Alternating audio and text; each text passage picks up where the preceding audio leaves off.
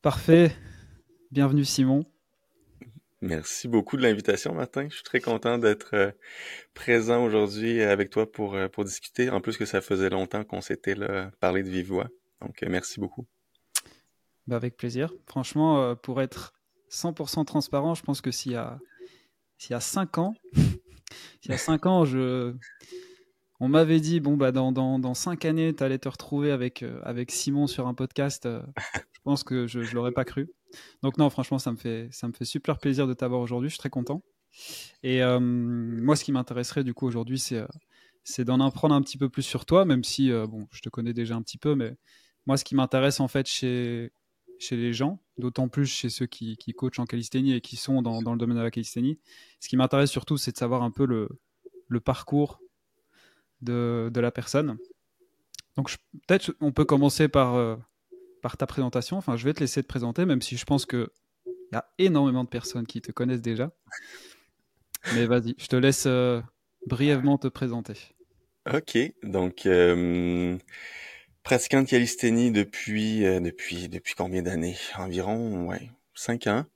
avant de découvrir la calisthénie, j'ai j'étais dans la musculation conventionnelle, j'ai fait de l'haltérophilie par la suite pendant 5-6 ans. Euh, et j'ai fait mes études en kiné, euh, comme toi. Donc, euh, j'ai fait mes études en kiné et ça, ça chamboule dans, dans ma tête. J'essaie d'avoir une, une ligne directrice dans toutes, toutes les choses qui ont mené à, tout ça. Mais sinon, oui, euh, là présentement, je suis, je suis coach de calisthénie à temps plein. Euh, j'ai euh, créé avec en collaboration avec euh, avec Alexis Gabory Stenios qui là Alexis le part dans ses projets ses projets personnels. J'ai hâte de voir là, vers vers où il se dirige et très hâte de voir la suite. Mais sinon Stenios donc là je reprends les rênes à 100% de, de Stenios. La mission de Stenios c'est c'est enseigner la calisthénie partager là, vraiment des outils pour pour les personnes qui débutent euh, donc, de vraiment amener la personne à découvrir la calisthénie et la faire progresser vers les mouvements euh, les plus avancés. Donc, ça, c'est l'objectif. C'est mon objectif depuis le début aussi.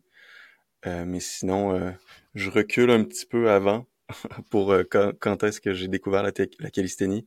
C'était après l'haltérophilie où ce que je me suis je me suis blessé, donc j'ai dû arrêter de pratiquer l'haltérophilie. Et depuis longtemps, avec mon père, je regardais les, les Olympiques, les, les, les, anneaux, donc la croix de fer, planche aux anneaux, la planche maltaise. Et je me suis toujours dit, OK, un jour, je veux, je veux essayer de faire ça, m'entraîner au poids du corps. Le corps humain est capable de faire ça, c'est incroyable. Je veux essayer un jour d'y parvenir. Donc là, c'est revenu dans le moment où ce que je pouvais plus faire d'haltérophilie, que j'étais démotivé. Je me suis dit, OK, c'est le bon moment d'explorer une nouvelle approche, de, de revenir à, à cette idée-là que j'avais. Euh, et entre-temps, je faisais mes études en, en kiné. Euh, et j'ai commencé tranquillement là, à essayer d'aller voir sur Internet des informations. Et dans le temps, euh, si on regarde, ça fait pas si longtemps. Là, je sais pas si tu te souviens, mais il y avait Daniel Vanal, il y avait Fitness FAQs qui était très présent avec des vidéos qui sortaient un peu du reste. C'est des tutoriels, des qui montraient un peu plus là, comment progresser. Mais sinon, à part ça, c'était juste des Hannibal Forking qui montraient ses mouvements avancés. Euh, les Bar Brothers, mais il n'y avait pas de, de, de gros tutoriels super bien montés de comment passer de telle affaire à tel mouvement. Donc, il n'y en avait pas. Donc, je trouvais qu'il y avait une grosse lacune dans le, monde de la calisthénie pour les débutants de montrer. on voyait juste, on voyait souvent les mouvements sexy que j'appelle, les mouvements planche, euh, front lever, euh, one arm chin up, mais on montrait pas comment débuter de vraiment 0 0 0 et et progresser vers là. Donc, c'est pour ça que j'ai euh, commencé là, à créer du contenu pour pouvoir aider les personnes là, qui, euh, qui se lancent en calisthénie. Donc, c'est un petit peu décousu, mais... ouais, moi, c'était la, c'était la prochaine question que je voulais te poser. C'est que là, tu nous as parlé de, de, de muscu, d'haltérophilie, de kiné, création de contenu et euh, coach en calisthénie. Je voudrais juste que tu nous, tu nous donnes un peu plus d'informations. L'âge, quand tu as commencé un ah. peu tout ça, et puis comment comment t'en es arrivé là, tu vois, parce que bon, c'est cool. Tu sais que, mec, j'ai appris il y a très peu de temps, je pense que c'est la semaine dernière, j'ai appris que tu étais kiné. Je ne savais, je savais même pas que tu as fait des études de kiné. Donc, euh, C'est cool, ça m'intéresse parce que du coup, bah, on a quand même un parcours assez similaire. Parce que bah, du coup, c'est vrai que j'ai fait kiné aussi, puis j'ai terminé par arrêter. Euh, mais voilà, du coup, par rapport à tout ce que je t'ai euh, expliqué, moi, ça m'intéresserait de savoir un peu l'âge, auquel tu as commencé un peu tout ça. j'ai commencé très tard la calisthénie. J'ai ben, commencé à 28 ans.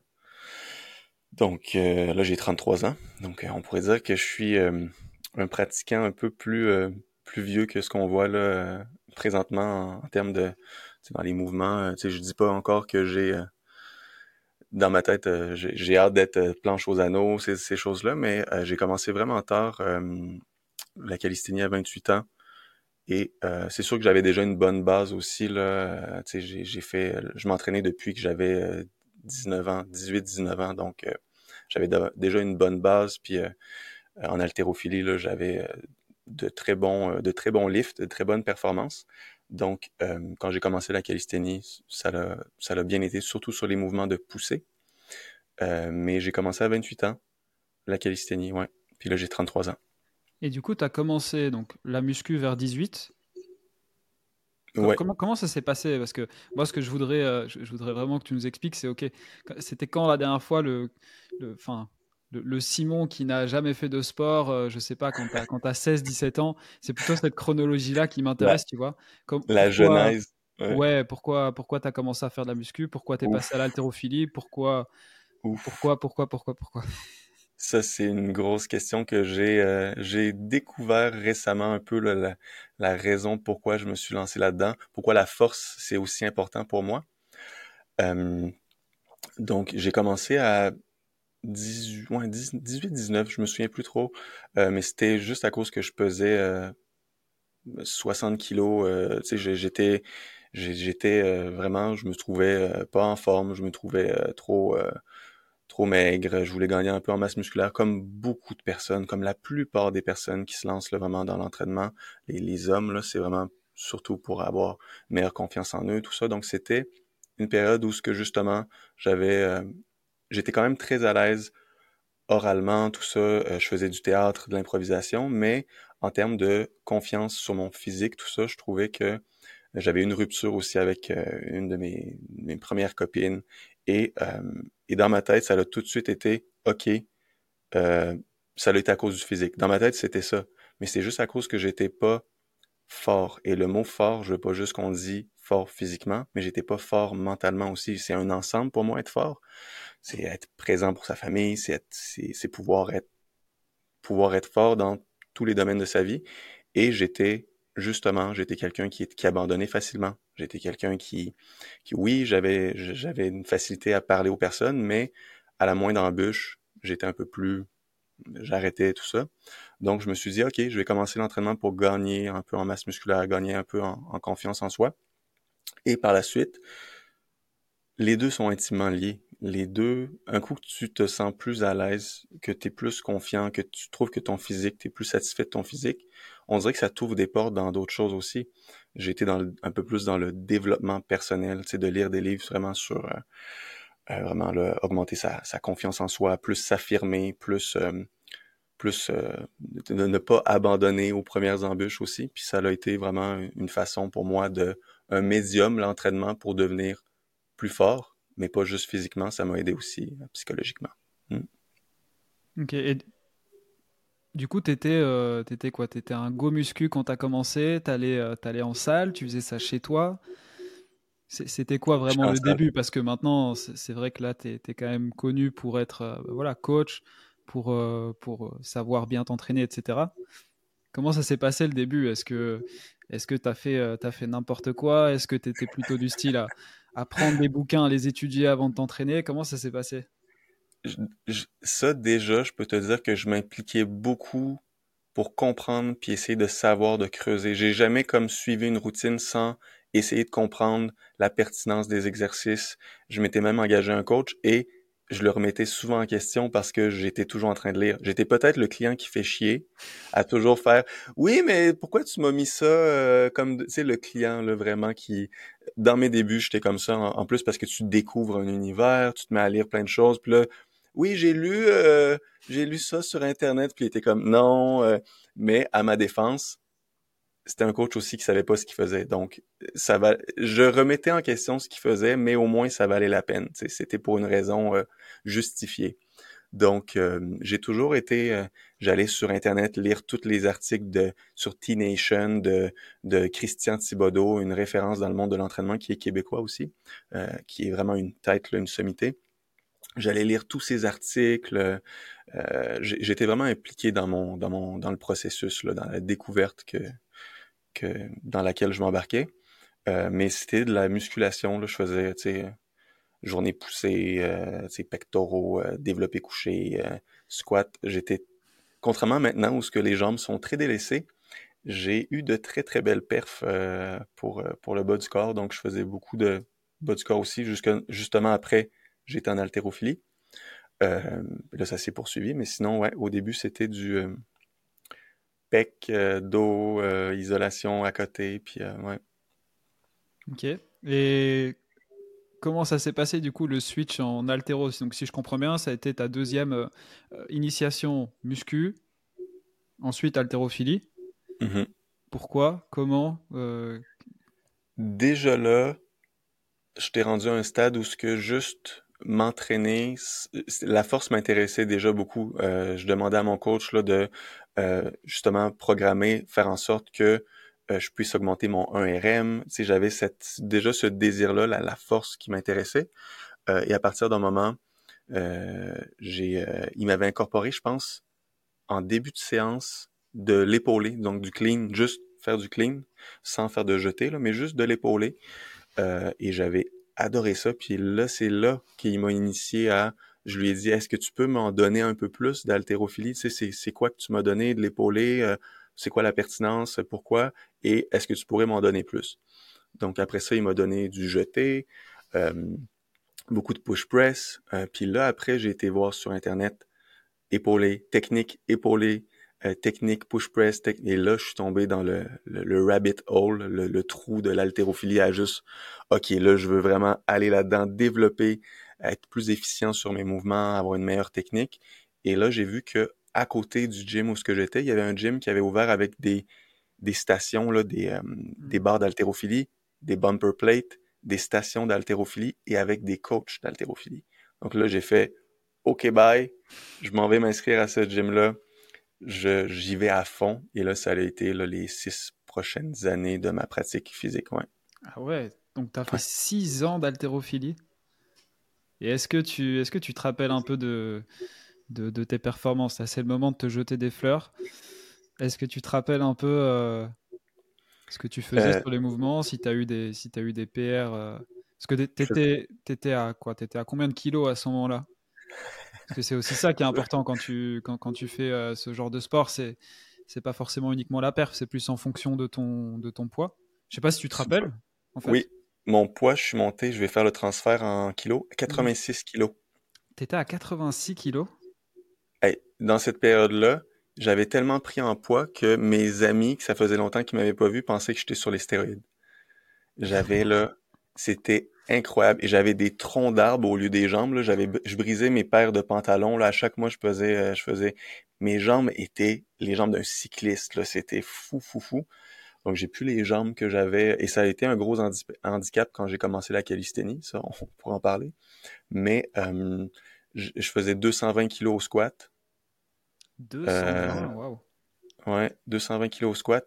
Le reste, j'avais une très mauvaise technique, donc j'étais fort, mais j'avais j'avais un coach que, à bien y penser, c'était un peu la méthode bulgare, là, mais euh, je regarde un peu ce qu'il me faisait faire maintenant, puis c'était je regardais sa technique aussi versus maintenant avec du recul. Euh, c'est ça, j'avais pas euh, un coach qui priorisait la technique quand en réalité c'est une discipline qui est très très très technique.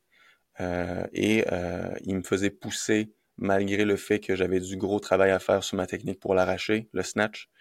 Euh, je faisais mon épaulé, je faisais presque des des power clean. Là. Je, le, je, squattais pas, je passais pas en dessous de la barre, je faisais paf, je la recevais presque debout. Puis euh, c'était de la force là, plus que, que de la technique. Euh, et euh, mais en, en, termes de poussée, euh, ça allait très bien. Euh, donc, c'est pour ça, je pense que quand j'ai commencé la calisthénie, ça allait bien pour les objectifs de poussée. Mais en termes de... Je pense que j'ai déjà passé un 100 kg à l'arraché. Pour le reste, je m'en souviens plus trop, là. Pour le poids que je pesais, c'était pas... Euh, pour le nombre d'années que j'ai pratiqué aussi, je suis pas arrivé à, à des livres qui reflètent le travail que j'ai investi si j'avais eu un bon coach aussi. Je t'avoue que c'est vrai que je te pose cette question alors que, bon, moi, l'haltérophilie, je trouve ça tellement stylé, mais j'ai pas du tout de référence au niveau des charges parce que je m'intéresse pas plus que ça euh, au mouvement, enfin à la, discipline. Et du coup, tu dis que c'est suite à une blessure du coup que tu as dû arrêter de t'entraîner, c'est ça? Ouais. T'as eu quoi exactement? euh, euh, C'était au niveau de l'adducteur. Puis je pouvais, pendant, même encore là, j'ai, j'ai arrêté mon entraînement pour la side split. J'étais rendu à un stade proche d'avoir le, les. j'étais rendu vraiment là, mollet au sol, ça allait bien. Et j'ai ressenti une, ben, cette, cette blessure-là, que la même sensation que j'avais eue quand j'avais j'avais essayé de rattraper un, épaulé, donc passer en dessous de la barre, j'étais allé dans le, deep squat, la position basse du squat, et j'ai un genou qui est allé vers l'intérieur, puis après je l'ai ressorti vers l'extérieur, donc j'ai été en, en abduction, j'ai ouvert vraiment, puis j'ai glissé vers l'avant, donc ça a fait un, hmm. ça, ça a vraiment été une grosse douleur aiguë, et après ça, même faire des squats poids du corps, ça me faisait une douleur vive qui est restée pendant des mois et des mois. Euh, et après ça, écoute, euh, quand quand ta vie gravite autour de ça, même si j'étais même pas un, un, athlète qui allait à des compétitions, mais c'était mon pilier dans mmh. autour de mes journées, c'est ma séance d'entraînement.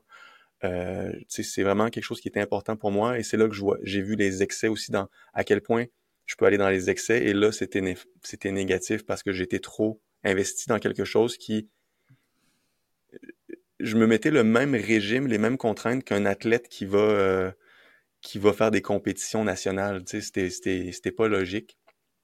Euh, mais j'ai pu, maintenant, je peux faire un juste milieu avec, avec ces extrêmes-là. Mais euh, après ça, j'ai arrêté de m'entraîner. J'ai perdu énormément de poids. Je mangeais plus, je m'entraînais plus, je bougeais plus. Alcool, sortir dans les bars, université. Euh, j'étais l'opposé. Là. Mais moi, il y, a quelque chose que j'ai pas encore bien saisi, c'est quand quand est-ce que tes études de kiné arrivent? Est-ce que tu as fait coach et puis ensuite tu as fait les études de kiné? Parce que tu me parles de la muscu, ensuite tu as fait 5 euh, ans de l'haltérophilie, si je suis jusque-là. Euh, ça te fait quoi? Ça te fait à ce moment-là 23 ans, quelque chose comme ça? 22, 23 ans ou peut-être 24 Ouais. Euh, tu, tu, commences tes études universitaires à ce moment-là? Comment ça se passe exactement euh, là, durant ces années-là, je savais pas ce que je voulais faire professionnellement. Euh, j'étais serveur, je travaillais comme serveur, j'ai eu des mmh. contrats aussi. Euh, je m'étais dit, je prends du temps pour essayer de voir qu'est-ce que je veux faire, d'explorer tout ça, tout en me faisant de l'argent dans des jobs, des travaux à gauche, à droite. et j'ai été serveur, j'ai travaillé dans, dans, bref, dans des, des compagnies là, gouvernementales. j'ai travaillé pour, pour ça pendant des années. Et après, euh, après que je me suis blessé en, en, haltérophilie, tout ça, je me suis dit, je pourrais faire les études à l'université pour être entraîneur. Donc ici, c'est kinésiologie. J'ai dit, je pourrais faire le kinésiologie. Donc c'est euh, euh, être un, entraîneur, mais c'est à l'université. Donc je voulais avoir les prérequis pour faire ça parce que mes, mes notes au secondaire, au cégep, étaient, mes, mes notes au, au cégep, ici, le collège, étaient pas assez élevées pour que je puisse rentrer tout de suite comme à l'université dans les études pour, euh, pour être entraîneur. Donc, il y avait des prérequis à faire avant. Donc, j'avais été à l'université faire des crédits dans d'autres choses pour pouvoir aller finalement aller euh, être entraîneur en kinésiologie. Et j'ai commencé, j'ai, j'ai été dans ce processus-là. J'ai, j'ai fait une année à l'université et j'ai arrêté pour aller en kinésithérapie par la suite. Donc, vu que je me blessais, je m'étais blessé et que la blessure avait été la cause de toute cette remise en question, j'ai été dans le domaine pour me réparer. Je sais hmm. pas si c'est clair. On dirait que je voulais plus que ça l'arrive hmm. et je voulais gérer tous mes bobos. Donc, ça a été égoïste au début, c'était pour moi, aller dans ces études-là, mais je voulais aider les autres personnes aussi par, par ce domaine-là. Donc, je me suis rendu compte que finalement, c'était peut-être pas l'entraînement que je voulais, mais plus j'avais encore des douleurs, j'avais des problèmes, je voulais régler mes choses et j'ai été, j'ai commencé à faire mes, mes études en kinésithérapie. Et du coup, est-ce que si, si tu arrives à te replonger du coup à ce moment-là, est-ce que à ce moment-là, tu te, tu te souviens euh, peut-être la vision que tu avais, tu dis ok, euh, je fais des études de, kiné. Euh, en fait, ce que je veux faire, c'est, je te prends un exemple, travailler dans un centre et m'occuper d'athlètes. Est-ce que déjà à ce moment-là, tu avais un peu une vision un peu plus claire ou tu te voyais déjà coacher? Bah non, j'allais dire, j'allais te demander si tu te voyais déjà coacher en calisthénie, mais tu pratiquais pas encore. Donc je suppose que non quand tu as commencé, mis à part, euh, ok, je veux essayer de comprendre, je veux essayer de traiter mes douleurs, est-ce que tu te, projetais déjà un petit peu euh, sur, euh, sur le travail en tant que tel? J'étais vraiment très au jour le jour. C'est sûr que je voulais essayer de voir si, je pouvais aller me nicher dans au niveau des athlètes. Tu sais, le gym que j'avais été pratiqué que j'avais euh, fait longtemps de la haltérophilie, je voulais les contacter pour savoir si euh, je pouvais avoir un local à cet endroit-là pour pouvoir traiter des personnes qui sont plus là, plus euh, avancées en termes d'entraînement, de, des, des, personnes qui sont là, qui s'entraînent depuis longtemps. Donc c'est sûr que j'aurais aimé ça aller là-dedans, mais en cours de route, après avoir durant mes études, après ça, j'ai j'ai réalisé que ce que j'aimais beaucoup, c'était la prescription d'exercices. à la fin, donner les exercices, les routines, monter toute la petite routine, m'assurer que la personne les fasse, parce que je leur disais, j'ai dit, c'est pas la rencontre ici qu'il faut que tu vois comme quelque chose de magique, là, c'est ce que tu vas faire toi de ton côté par la suite. Toutes les petites actions que tu vas faire durant une longue période de temps, ça, ça va être le secret, entre guillemets. J'aime pas le mot mm. secret, là, je, j'aime pas ça, mais c'est ça qui va faire la différence. Viens pas penser que c'est grâce à une rencontre de 45 minutes que je vais régler tes problèmes. Là. Mm. Euh, donc, c'était plus le suivi, la prescription, le, le, le, donner les exercices, faire la routine que j'aimais finalement. Et entre-temps, j'ai découvert l'entraînement au poids du corps. Donc, je me suis dit, ah, je pourrais faire du bien aux personnes dans le sens avec les exercices, l'entraînement, ma nouvelle passion. Mm. Euh, et ça, c'est comme ça que j'ai été euh, vers là. C'est marrant parce que tu vois, c'est quelque chose que j'apprends vraiment sur toi. Je le savais vraiment pas. Et, et c'est vrai que pour faire un peu l'analogie avec moi, bah moi, c'est un peu la même chose. Tu vois, quand je travaillais en tant que kiné, euh, ce qui m'intéressait surtout, moi, ça me faisait chier clairement de, de, de, de, faire du travail manuel, etc. Moi, ce qui m'intéressait, c'était de faire les, les, exercices et de choisir l'exercice euh, oui.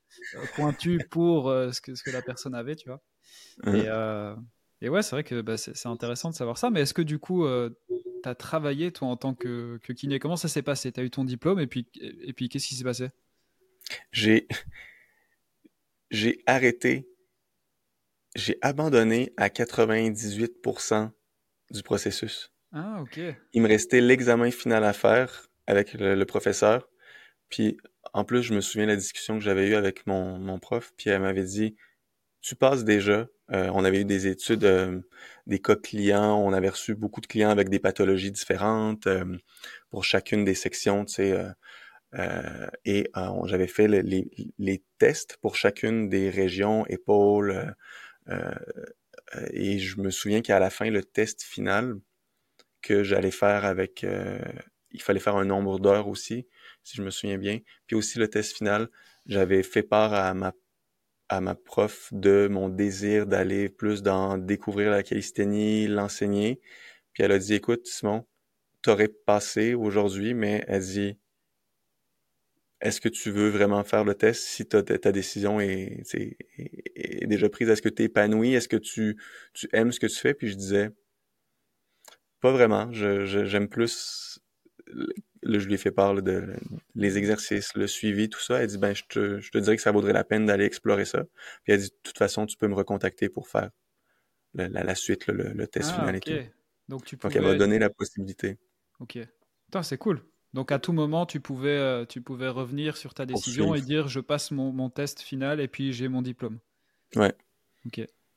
Et que, Donc, pour, euh, rester sur la, sur la sphère euh, professionnelle, du coup, comment, comment ça s'est passé? Donc à ce moment-là, tu es, quoi? Tu es, 3, 4, 5 ans plus tard. Tu as déjà commencé un peu, je pense, la calisthénie. Donc là, à ce moment-là, tu sais que as envie d'enseigner Comment ça se passe exactement? Ben, après ça, j'ai compte parce que durant mes études de, kiné, pour payer la formation, pour euh, euh, dans un je travaillais dans un restaurant. Donc je faisais quand même beaucoup d'heures dans, dans la restauration, vu que c'est payant. Euh, tu peux avoir j'avais une une boss incroyable qui me donnait les heures que je voulais, les, les journées que je voulais. Donc c'était en restauration en plus c'est c'est tellement rare d'avoir des des des boss comme ça et elle elle me donnait les journées que j'avais pas de, de euh, les journées que je voulais, euh, si je voulais étudier, euh, vraiment là, elle m'accordait énormément.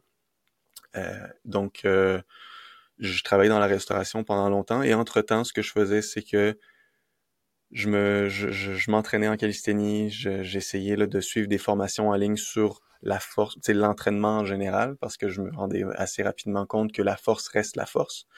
Donc, les, les, principes fondamentaux restent les mêmes dans toutes les disciplines. Donc, je me formais là-dedans euh, avec des formations en ligne euh, et euh, je m'entraînais et je coachais gratuitement des personnes. Donc, c'est comme ça que je j'allais tranquillement dans ce processus-là. Je, je, prenais des, des, des, amis, je leur disais, je te fais ta programmation euh, gratuit, je veux juste me pratiquer. Et entre-temps, j'ai commencé à réduire mes heures de restauration et à essayer de, de faire la transition. Ouais. Ok, bon, bah, c'est, intéressant. Et du coup, bon, c'est, vrai que j'ai un peu, j'ai un peu deux, deux directions euh, que, que j'ai envie de prendre, mais c'est vrai qu'on a, on n'a pas vraiment parlé de ton, de ton switch, enfin plus en détail en tout cas, de ton switch de l'altéro à la calisthénie, parce que j'essaie un peu d'avancer euh, euh, par période. Là, on est déjà dans le moment où tu, où tu coaches un peu certaines personnes gratuites mis à part le fait que tu regardais avec, euh, avec ton père euh, les, Jeux Olympiques de gymnastique, etc., comment ça s'est passé du coup, euh, si tu peux nous raconter ton switch de l'altéro à la calisthénie? Très bonne question. À l'époque, il n'y a pas grand-chose. Tu vois, tout à l'heure, tu parlais un peu de, de Daniel de, de, Fitness FAQ, etc. Et ça, c'est drôle parce que pour moi, pour moi, toi, tu fais partie des, des premiers que je suivais, tu vois. Euh, je sais plus exactement, mais pour moi, il y avait, euh, tu vois, il y avait Chris Eria, il y avait Fitness FAQ, il y avait Gabo et il y avait Simon Apto. tu vois, vraiment, dans, mes souvenirs, ou alors tu es vraiment légèrement juste après, mais pour moi, c'est un peu, euh, ok, il y a les OG américains, et après, il y a ce mec-là qui vient du Québec qui, qui fait de la calisthénie. Et il y a un moment donné, bon, je ne veux pas trop empiéter là-dessus, mais je pense qu'il y a même eu un moment donné peut-être une, petite part de même de jalousie de ma part parce que je dis putain c'est ce que je veux faire et lui il a, il a déjà un peu sa petite communauté il fait ses vidéos et tout on, reparlera de ça après euh. ouais mais du coup comment c'est euh? c'est une bonne question parce que tu viens euh, j'ai oublié de le mentionner et ça va vraiment faire le mettre la pièce de puzzle entre la transition là entre les deux et c'est avant que je sois en calisthénie avant que je sois là, vraiment spécifique à, la calisthénie, l'événement déclencheur, la chose qui m'a amené à ça a été, je sais pas si tu connais ça, ça s'appelle MoveNat, mouvement naturel. Et ça, là, on va vraiment dans du... Euh, parce que quand j'étais perdu, que je savais plus quoi faire, avant d'aller là, je savais que les mouvements avancés, les anneaux, tout ça, ça m'intéressait. Mais avant d'aller là, j'ai vu qu'il y avait une formation à Montréal, proche de où est-ce que je suis, sur le mouvement naturel et c'est reconnecté avec les mouvements de base de l'homme. C'est ça la, formation, c'était comme apprendre là, à soulever des trucs, grimper, se tirer, euh, tu sais les mouvements de base, c'est très euh, je pourrais appeler ça du euh, euh du paléo fitness presque c'est comme de l'entraînement naturel où ce que un peu plus il soulève des roches puis des choses comme ça là, mais c'est très mais je trouvais ça on dirait que j'avais été dans loin dans le, la musculation et là, de revenir avec quelque chose de simple, hmm. que tu utilises ton propre poids de corps, ça faisait du sens pour moi. Donc, je me suis dit, pourquoi, pourquoi pas aller faire cette formation-là à Montréal, juste pour voir ce que ça donne. Donc, j'ai été là, j'ai fait ma formation, j'ai passé la certification, j'aurais pu être un entraîneur MoveNat si je veux. Euh, mais après, même encore là, il y avait un aspect que je retrouvais pas, qui est le dépassement, aller vers quelque chose de plus difficile. Un coup que tu maîtrises les mouvements qu'on voyait, il n'y avait pas d'objectif de, OK, là, ça l'ouvre la porte à quel mouvement maintenant? Donc, j'avais pas cette, cette force-là, sais, de, de, passer à un autre mouvement plus complexe, plus avancé, ce que j'ai toujours aimé. Donc, et c'est pour ça un peu que je trouvais ça redondant à la fin, l'haltérophilie, parce que c'était toujours les mêmes mouvements, mais avec plus de charge. Mm-hmm. Donc, je savais qu'au bout du compte, j'aurais arrêté l'haltérophilie, même si je m'étais pas blessé mais je me suis blessé, donc j'ai arrêté plus tôt. Mais là, avec MoveNat, oui, ça m'a ouvert un peu à l'entraînement minimaliste au poids du corps, mais il n'y avait pas encore ce, désir-là, cette possibilité-là d'aller dans des mouvements ultra difficiles, plus, plus avancés. Donc j'ai fait ma certification et après j'ai été sur Internet, j'ai tapé Bodyweight Workout. Et c'est là que je suis tombé sur des vidéos de fitness FAQs et c'est là que la porte s'est ouverte avec euh, one arm chin up, front lever, euh, tous les mouvements, puis j'ai fait ah c'est ça. Hmm. Et là j'ai vu que ça s'appelait calisthenics. J'ai tapé calisthenics sur internet, je suis allé sur une page Wikipédia que c'était calisthénie, puis j'ai dit je vais employer le mot en français, calisthénie. Et j'ai commencé à, à plonger là-dedans et à ouais, à être passionné. C'est cool, mais c'est vrai que Là, tu parles, tu parles de quelque chose et j'ai l'impression que je me suis jamais fait cette réflexion, mais c'est vrai qu'au final, la calisthénie, euh, le, la fin du game, limite, j'ai l'impression qu'elle n'existe même pas. Pour un être humain lambda, tu vois, on, enlève tous ceux qui, euh, qui, font des compétitions, qui peuvent peut-être dire euh, Ok, je maîtrise tout. Je, pense que ça, ça représente peut-être 1%, voire même moins de tous les pratiquants. Mais c'est vrai que voilà, pour des mecs lambda comme, comme toi, comme moi, même qui s'entraîne beaucoup, je pense que la fin du game, elle arrivera jamais, tu vois. Même à notre pic, euh, tu, maîtrises jamais tout. Donc c'est vrai que toutes les steps de progression qu'il y a dans cette discipline, c'est assez, c'est assez incroyable. Puis en, tant que gros fan de jeux vidéo avec des skill trees, des, des arbres d'aptitude que tu montes de niveau, puis que tu débloques un autre mouvement, une autre euh, magie, un autre spell, euh, j'ai découvert la calisthénie, puis j'ai fait le transfert assez rapidement de comme, OK, je monte de niveau, vers où est-ce que je peux aller? Est-ce que je prends la branche front lever, one arm chin up? Mm. Est-ce que dans, dans quoi je me lance? Donc, c'est, c'est incroyable, C'est, c'est, pour beaucoup de personnes, ça va être décourageant pour eux, mais moi, je voyais ça comme un, OK, j'ai de quoi jouer pour le reste de ma vie. Euh, puis même si quand je vais être rendu euh, plus, tu sais, déjà là, j'ai 33 ans, je, je suis au courant que à partir d'un moment, si je me lance dans les anneaux, au niveau de la récupération, au niveau de, euh, de, plein de choses. Euh, aussi, je vais avoir un enfant en 2024. Donc. Euh, Man, donc, tu me partages ça en live comme ça. je l'annonce comme ça. Wow, bah, félicitations. Merci beaucoup, Martin. Mais tu sais, c'est des choses que c'est sûr que je dois penser à ça. Je vais devoir adapter ma programmation. Je vais, ça va être une belle expérimentation parce que là, je vais être à un certain âge. Je vais, je vais prendre, tu sais, je suis quand même, on pourrait dire pour un, un, un athlète de calisthénie, je mets le mot athlète entre guillemets, mais pour quelqu'un qui fait de la calisthénie, un pratiquant, je suis quand même vieux parmi tout ce qu'on voit, que c'est des 16 ans, 18 ans, des, des, des, personnes qui sont très très jeunes ou qui ont commencé très jeunes. Donc euh, déjà là, je me prépare à me dire, OK, jusqu'où je vais pouvoir aller, mm-hmm. mais encore là, c'est toujours aussi motivant de me dire, OK, je vais essayer, je vais faire mon possible, puis voir où est-ce que ça me mène. Ça, ça, pourrait être intéressant parce que je, je, te sens un peu dans la, même, euh, dans la même dynamique que moi sur le fait que bon, bah, t'entraîner, c'est essentiel pour euh, ton état psychologique, je pense. Euh, moi, c'est une question que je me suis pas encore posée parce que c'est bon, moi j'ai 27, tu vois, mais je me dis comment, pour des mecs comme nous, comment est-ce que comment est-ce qu'on peut bien vivre le déclin physique? Mmh. Tu vois, je sais pas si toi tu t'es déjà posé cette question. Ah oui, mais très souvent. Euh, c'est vrai que pour le moment, moi, je sais que j'ai, je, sais que j'ai, euh, vu que je prends soin de, cette machine, je sais que j'ai encore un peu de temps. Euh, je me dis, waouh, ça doit être, ça, doit être compliqué. Je pense après, on prend en maturité, c'est sûr, avec l'âge. Mais je reprends des périodes. tu as sûrement, enfin oui, tu as connu des périodes où on peut pas s'entraîner. Moi, j'aimerais pas être, euh, j'aimerais pas être aux alentours de, Martin euh, qui ne peut pas s'entraîner parce que je, pense que je peux être euh, très, très, très désagréable. J'ai pas vraiment souvenir d'avoir. Enfin, ça fait longtemps les périodes où je me suis, où j'étais blessé, je pouvais rien faire. Mais par exemple, j'ai souvenir, j'étais, j'étais chez ma mère, je m'entraînais en équilibre et quand quand elle entrait dans le salon, parce que je m'entrais dans le salon, je m'entraînais dans le salon quand, euh, quand elle entrait et que je faisais une session de merde, mais j'étais, désagréable, quoi. Vraiment désagréable, et même le reste de la journée. Donc, euh, je, je sais pas, toi, comment, comment est-ce que tu imagines vivre ton, ton déclin physique? Parce qu'il y en aura un, c'est sûr. Oui, oui. Euh, je suis très agréablement surpris de ma transition qui s'est déjà entamée.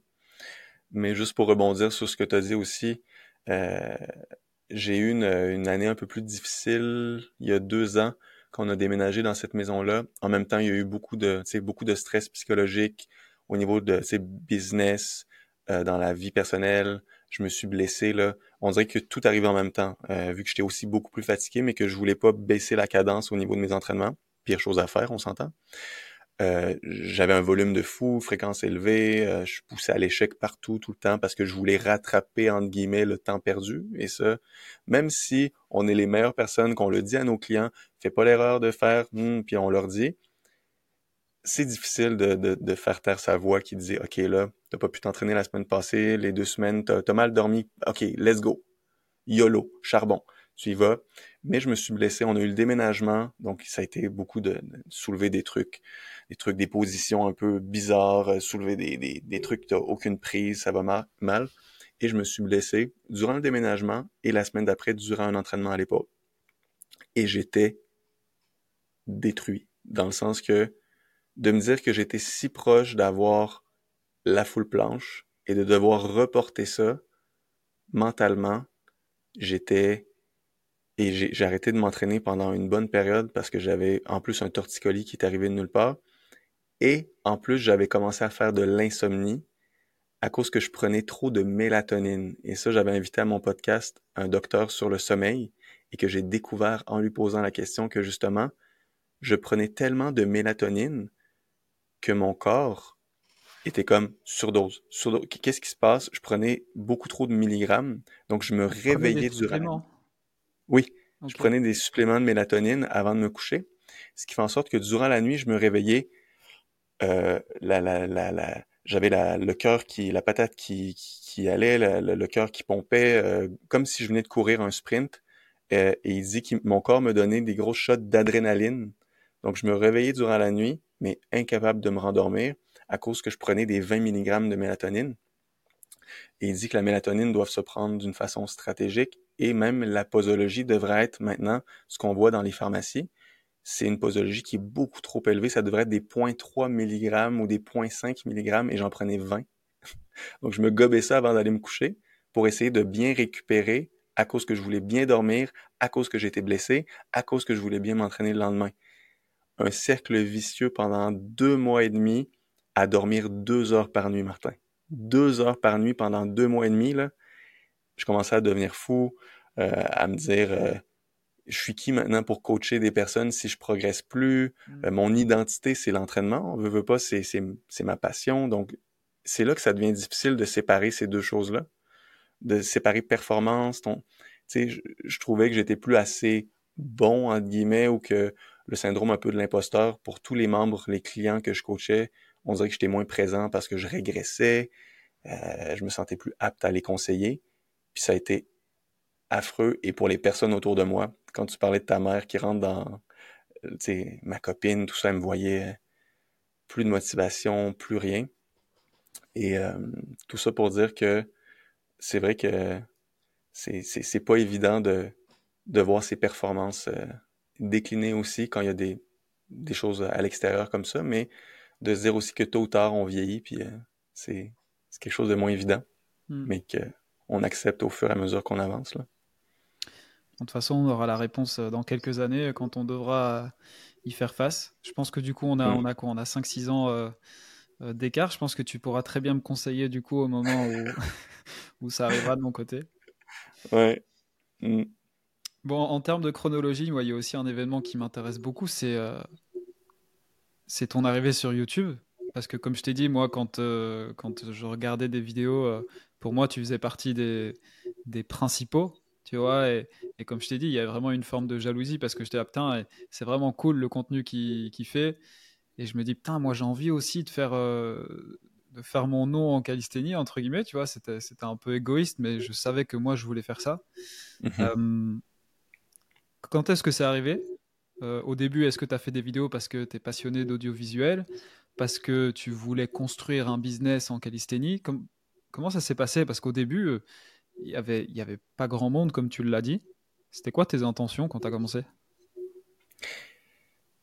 C'était purement pour faire découvrir ça vraiment. C'était, euh, ça me transformait tellement et ça me faisait tellement du bien que je voulais le crier à tout le monde. C'était vraiment, le début c'était ça là. Je voulais populariser ça partout. J'en revenais pas à quel point que c'était dans le monde francophone, euh, qu'il n'y avait pas de créateurs, que c'était pas populaire. Donc c'était vraiment, c'était même pas dans une optique de business, mais c'était plus dans une optique de hey, le bien que ça m'apporte, je veux que ça vous l'apporte aussi, c'est incroyable. Donc, ça a été ça, a été ça et aussi de d'avoir du contenu plus accessible. Euh, et ça, ça a été euh, au début, je, je, regarde ça avec du recul, j'ai été surpris de pas avoir de syndrome de l'imposteur parce que j'avais pas un niveau incroyable quand j'ai commencé mmh. aussi. Là. Euh, je suis quand même surpris parce que j'ai tendance à beaucoup me dire, OK, avant d'enseigner ça, je veux être à tel niveau, tu sais, je, je j'accorde une bonne importance à ça. Mais là, à ce moment-là, c'était, je voulais tellement euh, faire partager. Je me dis, je, je savais déjà faire des mouvements un peu de base, donc c'est sûr que je pouvais enseigner ça à des personnes qui étaient il y a toujours des personnes qui sont en dessous de toi. Donc, je me dis, c'est sûr que je pouvais aider quelqu'un avec le contenu que je crée. Même si, avec du recul, je regarde mes premières vidéos, je me dis, mais tu sais, c'est normal ça aussi. Mm. Mais euh, c'était purement pour faire découvrir la discipline au plus, grand nombre de personnes. Ok. Et comment, ça s'est passé alors? Parce que tu as, créé YouTube. Euh, est-ce que toi, euh, enfin, tu as créé YouTube, tu as créé ta chaîne YouTube? comment ça s'est passé? Est-ce que, est que tu t'es dit, OK, je fais une vidéo par semaine et puis ça a été progressif? Est-ce qu'à un moment donné, tu as eu un boom d'abonnés? Est-ce que c'est YouTube qui t'a donné envie ou qui t'a permis d'ouvrir l'arène? Parce qu'on n'a pas encore parlé de ça, mais tu, vois un peu où je veux en venir. Je pense que la première pierre, c'était peut-être YouTube. Après, tu as eu euh, donc l'arène. Je te laisserai un petit peu expliquer euh, ce que c'est. Je, pense que tu as commencé par ça. Enfin, tu, vas, mhm. nous l'expliquer? Mhm. euh, Oui, ben, au début, si je regarde les premières, mes premières années YouTube, j'étais très, très, très constant je faisais une vidéo à chaque vendredi pendant une longue période. Donc, tu sais, j'avais euh, la restauration. Donc, je travaillais deux à trois jours, trois jours semaine, je pense. Trois, mais c'était des chiffres, euh, euh, je rentrais pour faire des le, le, le, soir. Donc, le, c'était, je terminais vers minuit, une heure du matin, mais au moins la journée après, je pouvais me, me lever tard, m'entraîner, tout ça. Puis je travaillais pas beaucoup dans la semaine aussi. Donc, ça me permettait d'avoir un revenu. C'est qu'en trois jours, je pouvais me faire. C'était très demandant, très demandant physiquement. Puis, j'étais aussi dans un endroit à Québec où c'est très touristique, euh, beaucoup de stress. Donc, c'était trois grosses journées, mais qui me donnaient de quoi vivre. Euh, et que ça me permettait de faire des vidéos, m'entraîner le reste de la semaine. Donc, j'ai pu garder cette cadence-là de une vidéo par semaine durant une bonne période. Euh, et j'ai pu avoir, j'ai des vidéos qui m'ont apporté là, des. Je pense que je m'étais rendu à 1000, 1000 abonnés si je, si je regarde bien. Et euh, entre-temps, euh, j'avais, rencontré Amélie. Donc, euh, Amélie qui qui ma copine, qui, ses parents, eux, travaillent sur le web depuis 20 ans. Donc, c'est des OG du web. C'est des des, OG. Eux, ils ont une, ils ont une mail list, une liste courriel depuis là, il y a très très très longtemps. Puis ils sont très, ils, ont, réussi à bâtir tout leur, leur business autour du web. Donc c'est eux qui m'ont un peu ouvert cette porte-là en me disant, parce que moi au début je voulais me faire un gym physique, à ouvrir un gym de calisthénie. Hmm. Et ils m'ont dit Simon, si ton désir c'est de faire découvrir ça au plus de personnes possible, à Québec, Québec on est toujours un peu en retard surtout. Puis je pense que la calisthénie, je me serais fermé beaucoup de portes avec la calisthénie. Qui sait, peut-être que j'aurais pu avoir un gym qui ça marche super bien. Mais avec la pandémie qui est arrivée quelques années après, je suis content de ne pas avoir ouvert un gym. Euh, et eux, ils m'ont dit, le web. Euh, Pars-toi une, liste tu sais, une newsletter, envoie des courriels à chaque euh, euh, chaque semaine dans tes vidéos YouTube, réfère à entre, entre ton adresse courriel pour avoir du contenu à chaque semaine. Puis c'est eux qui m'ont incité à faire ça. Et Amélie m'a aidé à monter vraiment cette structure-là. Donc dès le début, je commençais à avoir des adresses courriel où ce que j'ai emailé les personnes en plus de monter ma chaîne YouTube. Donc ça a été ça le, le, processus là, au début. Et moi j'avais quand même une question parce que au niveau de tes contenus, je te le disais encore la semaine dernière, je pense, euh, je trouve que ce que tu partages, c'est très qualitatif. Et bon, je suis pas retourné aller voir tes, anciennes vidéos YouTube avant, avant, notre, avant, notre, podcast, mais bon, euh, je, te prends, je, te, je, te, prends mon exemple. Je sais que bah, que ce soit sur YouTube ou alors sur Instagram, euh, enfin moi j'ai en termes de qualité, je, tu vois, je sais, c'est vraiment mon, point faible parce que je, je m'applique pas et, euh, et, c'est pas quelque chose qui me parle, tu vois. Je trouve ça super beau, les belles vidéos, etc. Mais euh, moi, encore, à l'heure d'aujourd'hui, euh, j'ai, j'ai ma gourde à la salle, je pose ma gourde. Parfois, je mets même le téléphone dans l'autre sens, donc la qualité, elle est nulle. toi, je trouve que très vite, en tout cas, je trouve que la qualité de tes vidéos, que ce soit YouTube ou même sur Instagram, c'était, enfin, c'est une belle qualité. Comment euh, comment tu as construit peut-être ces skills de base en, en visuel? Parce que j'ai pas le souvenir de voir des vidéos de toi qui sont mal montées avec une mauvaise qualité. Va pas voir les premières. tu, vas, tu, vas, sûrement aller les voir après notre rencontre, mais tu vas vite réaliser que. Je, mais tu sais, c'est normal aussi, là, on parle de cinq années aussi, et ça leur été bizarre que si on retourne voir mes premières vidéos il y a cinq ans, que s'il n'y a aucune évolution, on aurait dit. OK, il y a quelque chose qui n'a pas évolué, Simon, finalement. Là. Il est resté au même niveau. Donc, c'est normal, mais tu sais, mon cellulaire me regardait d'en bas, donc j'étais comme ça, un peu en double menton. Euh, mes mains, je savais jamais quoi faire de mes mains. On dirait que je parlais, puis j'étais juste Allô, bonjour. Mes mains étaient toujours devant moi. Euh, euh, j'avais, j'avais, j'étais pas, je me sentais pas à l'aise aussi devant la caméra. Je pointais toujours du doigt comme ça avec des mains de robot. mais après ça, j'ai commencé à écouter énormément de vidéos YouTube sur le montage vidéo, l'éclairage, euh, des choses comme ça pour euh, pouvoir un peu avoir un peu plus de qualité. Donc c'est sûr que euh, même encore aujourd'hui, c'est moi qui fais le montage de mes de mes vidéos. c'est quelque chose que j'aime encore, que oui, j'aimerais déléguer et que je vais devoir déléguer tôt ou tard si je veux passer à un autre niveau. Mais j'y trouve du plaisir encore, l'aspect créatif, les, les petites touches d'humour, euh, les, choses comme ça, c'est quelque chose que j'aime faire encore. Donc, c'est pour ça que je me suis un peu tiré dans le pied en étant meilleur dans le montage parce que je me ramasse à les faire, mais j'aime ça en, mm. même temps. Donc, euh, mais ça a été par intérêt. Regarder énormément de vidéos là-dessus. Mm. Mec, j'adore en tout cas tes, tes réels. Encore hier, là, j'ai regardé euh, où tu, donnes des petits coups de pied dans le mur. Il y a même des petits sons de karaté qui arrivent et tout. je me dis, ah putain, franchement, il doit se, il se tuer. C'est pour ça que je t'ai même, même posé la question. Je dis, mais, mais qui fait ça? Parce que moi, là, à l'heure d'aujourd'hui, c'est un peu ce que je recherche. Tu vois. Je me dis, ok, euh, moi, la partie création de contenu et tout, euh, euh, je t'avoue que c'est pas quelque chose que, pas quelque chose que j'aime faire. parce que bah, déjà, entre, entre coacher, enfin, juste coacher, m'entraîner, ça me prend déjà beaucoup de temps. Et vu qu'on fait du distance, euh, du distanciel, euh, bah, on passe déjà toute notre journée sur l'ordinateur. Donc quand soi-disant ta journée est terminée, que tu dois euh, prendre ton téléphone pour remonter les trucs, repasser du temps sur les réseaux, moi c'est une, c'est une tâche que je, je, moi je, je veux pas, je veux pas, je veux plus. Je pense que ça ça se voit là sur ces derniers mois. Donc s'il y a quelqu'un qui écoute, petit, euh, petit message, s'il y a quelqu'un qui écoute et qui est chaud et qui voudrait, euh, m'aider, bah écoutez, euh, envoyez-moi un petit message. Mais juste pour rebondir sur ce que tu as dit, c'est drôle parce que je suis revenu, j'ai écouté, je suis tombé sur une vidéo YouTube qui m'a vraiment fait réfléchir là-dessus parce qu'il faisait la, il parlait de, je sais pas si tu connais Sam Sulek, un gars qui est en bodybuilding, qui est jeune, il a 22 ans. Ça a été la chaîne YouTube qui a le plus explosé au courant des derniers mois. Euh, puis c'est un, un, jeune bodybuilder qu'il veut devenir le plus le plus musclé possible, puis il dit ouvertement qu'il prend des stéroïdes. Bref, euh, il est très transparent, mais son contenu est tellement raw, est tellement il est pas traité. Il fait juste parler à sa caméra comme s'il te parlait à toi. Il se filme dans son auto en train de te parler. Ses vidéos durent 25 minutes en moyenne. Ses vignettes de YouTube aucun travail. Juste une photo de lui devant, le miroir où ce qui vient de finir sa, sa session, sa, sa séance d'entraînement. Il n'y a aucun travail de montage, là.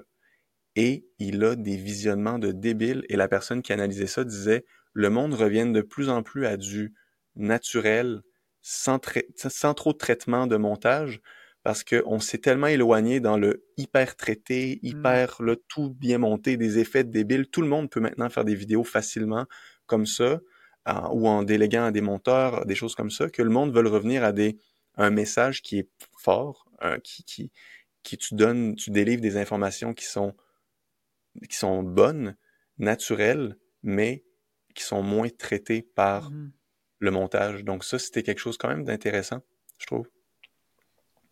Bah, je pense que je vois qui c'est euh, ce, mec-là. Puis écoute, ça me rassure parce que moi, c'est ce que c'est ce que je préfère faire, tu vois. Bon, les, le peu de vidéos que je tourne, c'est ça. Hein. Moi, il n'y a, pas de montage. Je suis avec eMovie, euh, je le fais moi-même, j'exporte et puis je publie. Et, euh, et ouais, je pense qu'en tout cas, je voulais, je, pense qu'on peut, on peut clôturer un peu cette parenthèse d'audiovisuel parce que là, on entre un peu plus dans le concret. Donc, quand je dis on entre dans le concret, je pense que tu parlais tout à l'heure du coup de, des parents de ta copine qui t'ont un peu euh, euh, incité à prendre euh, l'option du, du, du, web. Mhm.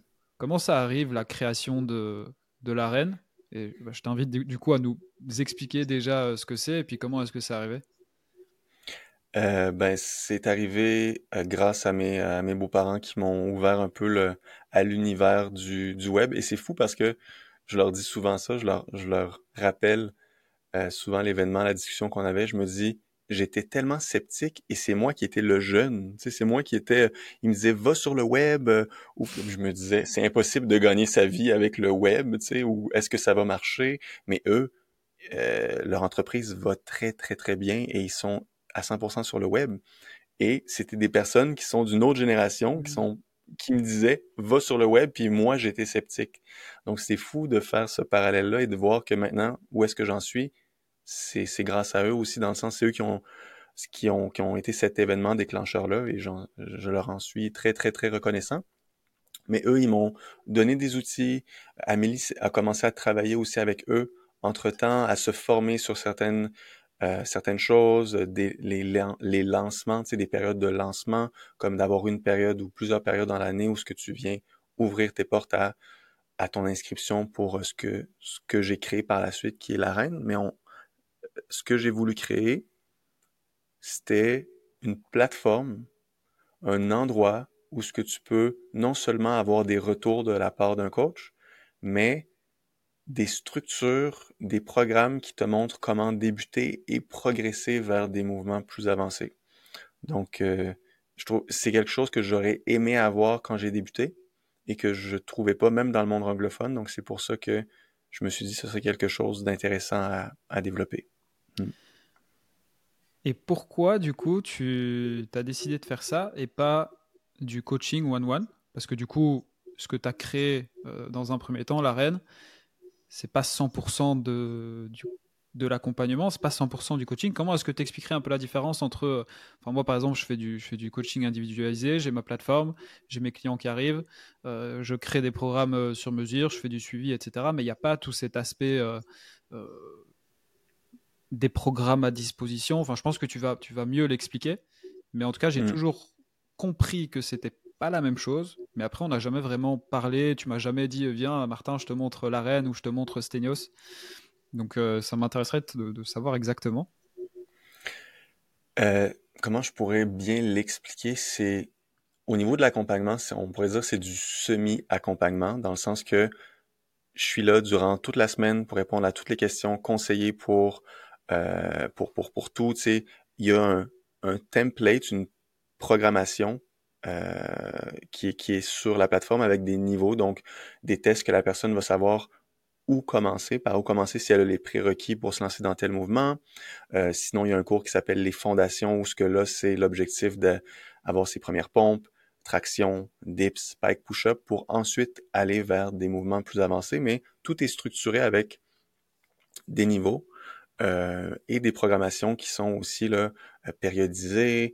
Euh, et il y a aussi des choix au niveau de la sélection d'exercices, dans le sens que quand tu vas sur une case, tu peux avoir plusieurs exercices où ce que tu peux choisir l'exercice que tu voudrais faire ou que je conseille de faire. Et c'est là que l'accompagnement embarque. Si les personnes profitent de, de, l'accompagnement, parce qu'il y en a plein qui s'inscrivent, mais qui sont très euh, lone wolf, qui vont faire leurs choses puis pas profiter. Mais ceux qui profitent de mon accompagnement, c'est ça que je leur dis, c'est à vous de profiter de, du coaching, dans le sens que je suis là toute la semaine. À chaque moment, je peux répondre à vos questions avec un programme où ce que j'enregistre l'écran, je leur fais des retours, mais il faut en profiter. Donc, c'est là la différence avec le coaching one-on-one, c'est que le coaching one-on-one, tu vas relancer, demander aux personnes, tu vas être là pour envoyer des messages vocaux, tout ça. Mais là, le coaching est sous forme de il faut me solliciter, mm-hmm. il faut envoyer les vidéos, il faut poser les questions, mais je suis là pour conseiller aussi au niveau de la programmation. Donc, la sélection d'exercices qui est offerte à toi. Dans ton cas, je te conseillerais de prendre tel exercice parce que tu as telle lacune, tel ci en fin d'amplitude, tel mouvement, tu as de la difficulté. Donc, viens choisir ce mouvement-là. Donc, quand on profite à fond de mes retours, ça devient presque du coaching mm-hmm. personnalisé parce que je suis là pour conseiller, choisir les exercices, tout faire, mais le squelette est déjà fait. Mm-hmm. Non, mais c'est bien, c'est intéressant parce que c'est vrai que tu soulèves un point où, où, je dirais pas que je réalise parce que c'est quelque chose que je savais, mais c'est quelque chose que je mets de plus en plus en pratique. C'est des petites astuces pour rendre la personne euh, au maximum impliquée.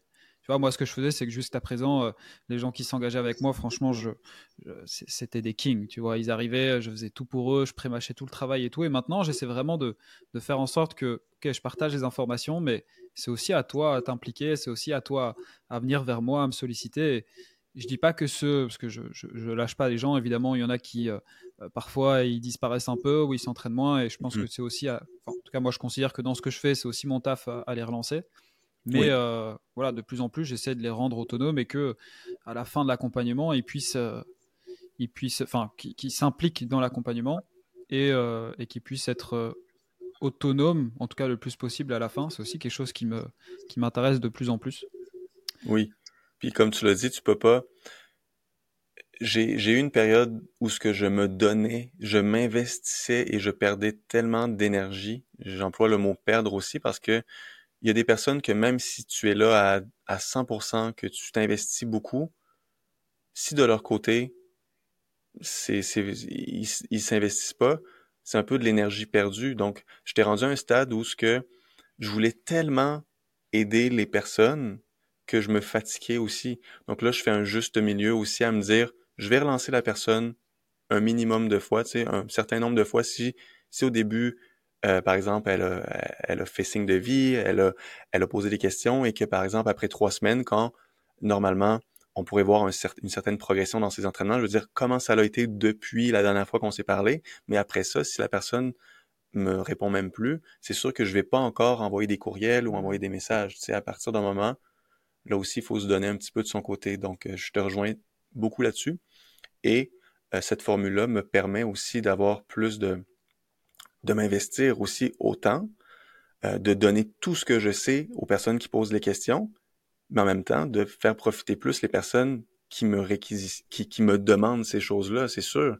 Et à chaque live, à chaque mois, je le dis aussi, je suis là en tout temps, si vous profitez pas de moi, c'est vous les pires, dans le sens que si vous réalisez dans deux mois que vous n'avez pas progressé, mais que finalement c'était quelque chose que j'aurais pu dire, ben c'est peut-être à cause que tu prends 60 secondes de repos au lieu de 5 minutes sur un exercice de force euh, de répétition, ben écoute, euh, ou peut-être que tu as été à l'échec sur toutes tes séries dans ta séance, et que tu faisais du CrossFit six fois par semaine en plus, peut-être, peut-être que ça aurait été bien que tu me le dises, tu sais. Donc, ça, mm. à partir d'un moment, on peut rien faire pour ça, tu sais. Mm-hmm. Non, mais c'est cool. En tout cas, je, voudrais, euh, je, voudrais, avant de passer euh, à la suite, parce que je voudrais faire à un moment donné une petite parenthèse quand même euh, en dehors de, en dehors de l'arène. donc toi, tu lances, tu, tu lances ce premier, ce premier projet. En combien de temps, plus ou moins Enfin, je te demande pas vraiment de nous dire X mois, X semaines, mais comment ça se passe du moment où tu te dis OK, à partir du moment où tu dis OK, je, commence à envoyer mes premiers mails, etc. Et le moment où tu, décroches et tu dis waouh, ça y est, je vis du coaching en calisthénie, tu vois, je vis de ma passion, euh, ça y est, euh, j'ai réussi. J'ai fait un an de vidéos YouTube euh, où ce que je faisais, je pense, une vidéo par semaine et à, faire l'acquisition de d'adresses courriel. Et après ça, j'ai lancé l'arène et dès la première ouverture, j'ai pu j'ai pu vivre de, ma passion. ça a été, ça a dû être une, une gratification à ce moment-là. Ah, j'ai pleuré de joie. C'est, pour pas le cacher, c'est, euh, c'est de se dire que je peux, euh, j'ai pu lâcher le reste, la restauration, mmh. vivre de ma passion, prouver aussi que c'est faisable de gagner sa vie avec la calisthénie. Je me faisais dire, Simon, impossible, c'est trop une petite niche, euh, personne connaît ça. En plus, c'est même pas calisthénie, c'est street workout qu'on entend. Je me faisais dire plein de mmh. choses que finalement, de, de prouver un peu à, c'est sûr que c'est pas une motivation saine, mais de prouver un peu aux personnes qui doutent de toi, c'est toujours un peu euh, mmh. gratifiant. Donc, de, de montrer que c'est faisable. Euh, ça a été quelque chose de, de génial. Donc, euh, j'ai eu 100 membres à la première ouverture. Et, euh, et en plus, j'avais 1000 quelques abonnés sur YouTube. pas beaucoup de... J'avais, je pense, quand on a lancé, j'avais aussi... J'avais, j'avais plus que 1000 sur YouTube, mais j'avais 1000 adresses courriel, je me souviens. J'avais 1000 adresses courriel. Donc, c'est la preuve que tu n'as pas besoin de beaucoup pour vivre mmh. de ta passion si c'est bien fait, si tu convertis bien aussi. Donc, c'était génial. puis ce qui, est, ce qui est bien, et moi j'ai l'impression que de plus en plus, je réalise, c'est que euh, bah, ce qui est cool, c'est que maintenant on est entre guillemets euh, installé. Et en fait, c'est en train de, c'est en train de boomer maintenant, euh, en tout cas en France. Moi, je sais pas toi, mais j'ai beaucoup de personnes au téléphone et tout le monde me dit, mais ouais, en ce moment, on, on entend que ça, la calisthénie, la calisthénie. Et tu vois, toi-même, tu disais qu'en fait, au début, euh, on savait même pas si on pouvait utiliser le mot, on savait même pas exactement ce que c'est. Et puis en fait, bah, c'est cool. Moi, je suis super content d'avoir découvert ça à ce moment-là parce que maintenant, on reste jeune. Et pourtant, pour ceux qui sont dedans, j'ai l'impression qu'on, n'est pas les vieux, mais, mais presque, tu vois. Vraiment, vraiment, ça a tellement évolué depuis. Euh, depuis les débuts. Et j'imagine pas, je me mets à la place de Daniel Van de mmh. Fitness FAQs d'il y a plus de 10 ans, à quel point il doit se dire, OK, la quantité d'informations qu'il y a de plus que quand lui, il a commencé, mm. c'est honorable de se dire que, OK, je me lance quand il y a absolument rien. Je me lance dans quelque chose que je sais pas si ça va marcher parce que c'est pas très, pas très populaire, mais là, de voir que ça a gagné en popularité, c'est euh, fou. Et je me souviens, petite anecdote, le premier message que j'ai reçu quand j'ai ouvert les inscriptions de l'arène, en plus j'ai employé le mot calisthénie, le message que j'ai reçu, c'est un, message de menace de mort. Donc mon premier hater a été très très très très très, il a frappé fort. Là. Mon premier hater m'a envoyé un message privé en me disant euh, en plus de créer une nouvelle discipline, c'est pas calisthénie que ça s'appelle, ça s'appelle euh, euh, street workout ou calisthenics, tu viens d'inventer un mot. J'étais comme, ben voici la page Wikipédia. Je lui ai envoyé calisthénie.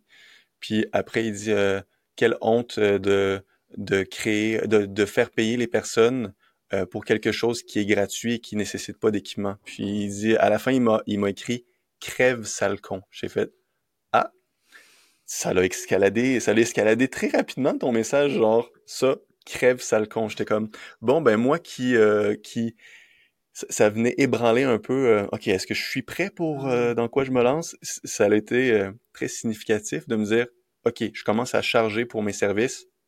Je me, je me fais envoyer un message de mort. J'étais comme, let's go. On continue. Let's go. Mais ouais. Ok. Bon, bah, en tout cas, c'est vrai que c'est vrai que les haters, je pense, il y en aura, il y en, aura toujours hein, dans tous les cas.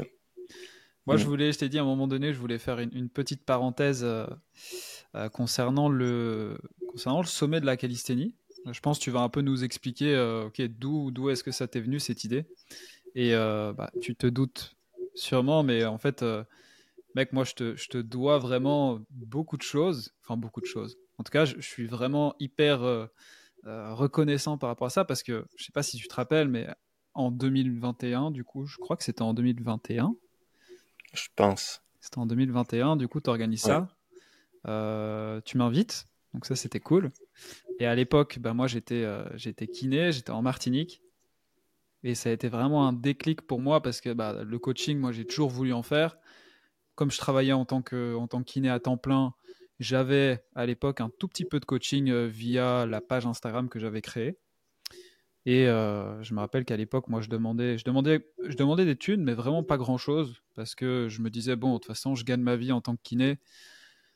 C'est un peu mes premiers clients. Euh, j'avais du mal à dire, tu sais, je disais bon bah 50 euros par mois, ça te va? La personne me disait oui, et j'étais, j'étais super content. Tu vois. Euh, et, c'est vrai que du coup, tu m'invites au, sommet de la calisthénie et c'est là où j'ai eu un, énorme déclic. Je me dis, putain, mais je me sens tellement proche de tous ces conférenciers, je, sais que c'est ce que je veux faire. Et je pense que du coup, le sommet de la calisthénie, c'était en décembre. Et oui. c'était un week-end. Et, euh, et je pense qu'il m'a fallu peut-être deux jours ou trois jours où euh, j'ai donné ma démission, j'ai pris mes billets et j'ai dit, c'est bon, maintenant, kiné, c'est bon. Ciao. De toute façon, je, je, parlais un petit peu de mon projet, mais encore une fois, les gens me disaient euh, quoi, mais comme ils me voyaient beaucoup faire des équilibres sur les mêmes, ils me disaient Attends, tu, tu veux arrêter la kiné, pourquoi? Pour, euh, pour coacher des, gens en équilibre? Ils me disent Mais t'es sûr? Tu vois, je sentais le doute. Et ce que tu as dit tout à l'heure, c'est vrai que moi aussi je l'ai ressenti à un moment donné parce que au fond de moi, j'étais persuadé que, que j'étais fait pour ça et que j'allais le faire. Je savais juste mmh pas encore quel allait être le, le chemin. Mais, euh, mais ouais, du coup, c'est vraiment grâce à cette invitation que j'ai un peu précipité mon arrêt de la kiné où euh, j'ai été à Toulouse et clairement euh, ce qui s'est passé c'est que moi j'ai pris un appartement à Toulouse j'avais un peu de thunes heureusement parce que je travaillais en tant que kiné. Et ouais je connaissais personne je me suis dit maintenant c'est fini quoi. Maintenant je, je me bouge donc j'ai pris des formations etc et donc ça ça fait ça fait deux ans quoi. Ça fait deux ans ouais.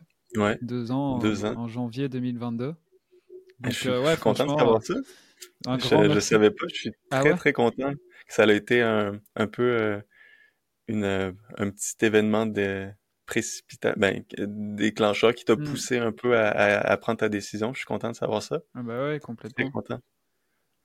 Bah, du coup, tu pourrais peut-être nous, nous, parler un peu de, du sommet de la calisthénie. Bon, déjà, qu'est-ce que c'est? Et comment. C'est quoi cette idée de génie que tu as eue euh, de d'organiser ça Enfin, explique-nous un peu comment, comment est-ce que tu as mis tout ça en place. Euh, c'était une idée que Amélie avait eue. Ben, euh, à cause que avant que euh, avant que l'arène existe, qu'est-ce qu'on a créé Amélie et moi? C'était le magazine du mouvement. Donc c'était un magazine web où ce qu'on faisait intervenir la, stratégie d'Amélie là où tu vas voir sa stratégie incroyable. C'était de créer un magazine web qui vient parler de entraînement santé en général. Donc, euh, tu peux avoir un intervenant en course à pied, yoga, un nutritionniste, et moi, j'étais l'intervenant attitré à calisthénie. Donc, sa stratégie était, on va aller dans le très global, donc une possibilité beaucoup plus grande de grossir rapidement, parce qu'on vient traiter de plein de sujets, pour te mettre en lumière dans la calisthénie. Donc, de faire découvrir, elle dit, ton désir, c'est de faire découvrir ça aux, à la plupart des, personnes. Donc, vaut mieux aller dans des niches qui sont très grosses. le yoga, elle dit, c'est connexe un peu. Euh, la course à pied, ça peut servir aussi. Elle dit, on va créer quelque chose de beaucoup plus général pour te faire connaître et que tu vas être un intervenant chaque mois, faire un article sur la calisthénie. Donc ça, ça a été euh, une très bonne idée de la part d'Amélie. Et sérieusement, ça l'a très, très bien été. On a fait deux sommets du mouvement. Euh, on a été dans des, euh, grosses conventions aussi où ce qu'on euh, on avait un, petit stand là, où ce qu'on avait sommet du mouvement, le monde venait nous parler. On avait fait des conférences où il y a eu plusieurs milliers de personnes. On avait acquis en deux ans beaucoup de listes courriels, donc ça, ça a vraiment beaucoup marché. Jusqu'à temps que euh, on réalise que ça, ça, demandait de plus en plus de temps. Et à, la fin, c'était difficile aussi de demander aux personnes, OK, l'article que tu m'as dit que tu, allais m'envoyer, de courir un peu après les personnes pour les articles, tout ça, ça devenait plus difficile. Et on voyait qu'on était un peu essoufflé dans ce projet-là. Et Amélie, elle a dit, ben écoute, ça t'a, ça t'a permis aussi de, de te faire connaître un peu plus. On a plus de personnes sur la liste courriel. Euh, mais là, est-ce que c'est quelque chose que tu dois faire pendant des années? Puis je me suis dit, non c'est vrai que mon objectif, c'est de rester dans la calisthénie. Je veux pas gérer une entreprise qui parle de plein d'autres choses. J'aimerais ça juste m'attarder à la calisthénie. Donc, on a, on a pris la décision d'arrêter ça. Mais l'idée du sommet du mouvement qu'on avait fait, Amélie a dit, tu pourrais en faire un sur le sommet de la calisthénie. Maintenant que c'est plus populaire, maintenant que tu as fait un peu plus ton nom, Donc ça, on parle de, euh, je me souviens plus combien d'années plus tard. Euh, là, elle a dit, fais donc un, sommet de la calisthénie, là, présentement. Elle dit, tu besoin un peu de t'entourer de personnes. Euh, c'était dans la période que je faisais de l'insomnie aussi. Elle dit, tu te sens un peu plus seul, travailler tout seul, c'est un peu plus difficile parce que tu as moins de motivation. Entoure-toi de personnes qui sont autant passionnées que toi. Euh, contacte-les. C'est Amélie qui m'a vraiment dit, OK, ce serait un bon timing pour faire ça. Donc, c'est là que j'ai euh, j'ai commencé à développer ça, à penser les personnes que je voulais inviter, dont toi, Alexis, Alexis Gabory, euh, Jonathan Ferland-Valois pour le, le Press to Handstand. Bref, il y avait plein de personnes. C'est vrai que ça a été difficile aussi de, vu qu'il n'y a pas beaucoup de personnes aussi dans le monde de la francophonie, ça a été difficile aussi de, de trouver euh, une dizaine, une vingtaine d'intervenants. C'est sûr que c'est difficile. Euh, mais bref, c'est comme ça que l'idée est venue. Ok.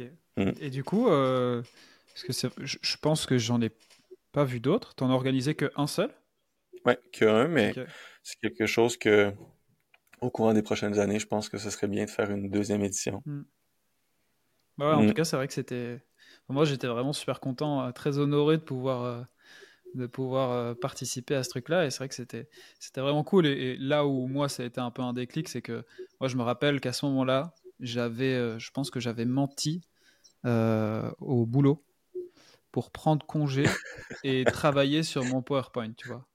Et c'est là où je me suis dit, ah ouais, j'étais dans ma chambre, je refusais euh, d'aller à la plage, je refusais d'aller aux soirées et tout, parce que quoi? Parce que je, faisais un PowerPoint, tu vois.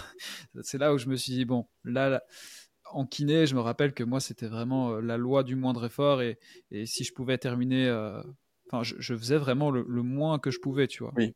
je, je, travaillais à mi-temps, dès que je pouvais rentrer chez moi, je rentrais chez moi je me sentais pas investi, tu vois. Et ça, c'est quelque chose qui m'a qui m'a quand même apporté euh, du, négatif dans ma vie parce que enfin, c'était pas satisfaisant, tu vois, de, mhm. voir que j'arrivais pas à m'investir. Et c'est là où je me suis dit, waouh, mec, regarde-toi, tu es en plein milieu de la nuit en train de faire un putain de PowerPoint. Donc euh, c'est un très bon signe pour dire que c'est c'est quelque chose que quand tu regardes pas le temps que tu investis dans quelque chose, et en plus, ton, ton PowerPoint, la, présentation, tout ça, je, reçois souvent des messages. Euh, le, sommet de, la calisthénie est toujours en plus sur le site de Stenios. C'est toujours quelque chose qui roule? Mais tu sais que là, encore la semaine dernière, moi en ce moment, je suis sur le. Je sais pas si, si, si tu sais l'information, mais je suis sur le reboot camp de Helio. Non, je savais pas. Voilà, bah, je suis dessus. Il y, a un mec qui, y a un mec qui m'a envoyé ça. Et j'ai vu, je dis mais attends, c'est quoi? Quoi, on peut encore retrouver ce truc-là? Donc ouais, c'est public alors. C'est sur le site encore, on l'a mis, euh, on l'a mis sur le, on, en fait encore profiter euh, aux personnes parce que je me dis ce serait ridicule de pas encore laisser ça disponible mm-hmm. avec euh, les présentations de qualité qu'il y avait. donc ouais, je reçois encore souvent des courriels pour dire merci de garder encore ça disponible, que de la qualité, blablabla. Donc je trouve que c'est quelque chose qui serait encore à, refaire, encore à, de, mettre encore plus d'intervenants, tout ça. Et euh, si t'es partant encore pour une deuxième édition, ce serait cool. Hmm. Bah oui, avec plaisir. Bon, et du coup, euh, je pense qu'on peut venir au, gros morceau actuel, parce que je pense que maintenant, euh, les gens qui connaissent Simon Amto connaissent, enfin, Simon Amto égale Stenios. T'as pas été tout seul quand tu as créé ça? Explique-nous un petit peu euh, comment ça s'est mis en place euh, ce projet? Qu'est-ce qu'il y a de différent du coup par rapport à l'arène? Parce que de ce que moi je sais, euh, enfin de ce que je pense savoir, c'est que c'est la même chose que l'arène, mais peut-être en version.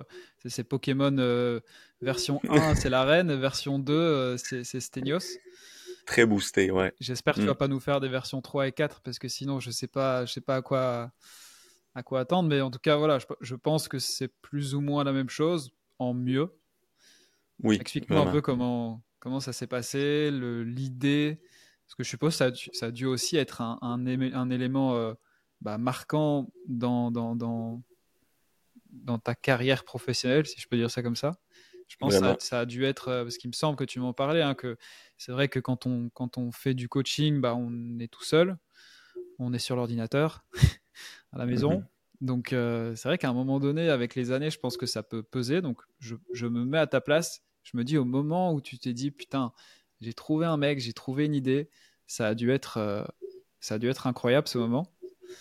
Donc raconte-moi mm. un petit peu comment, comment ça s'est passé exactement.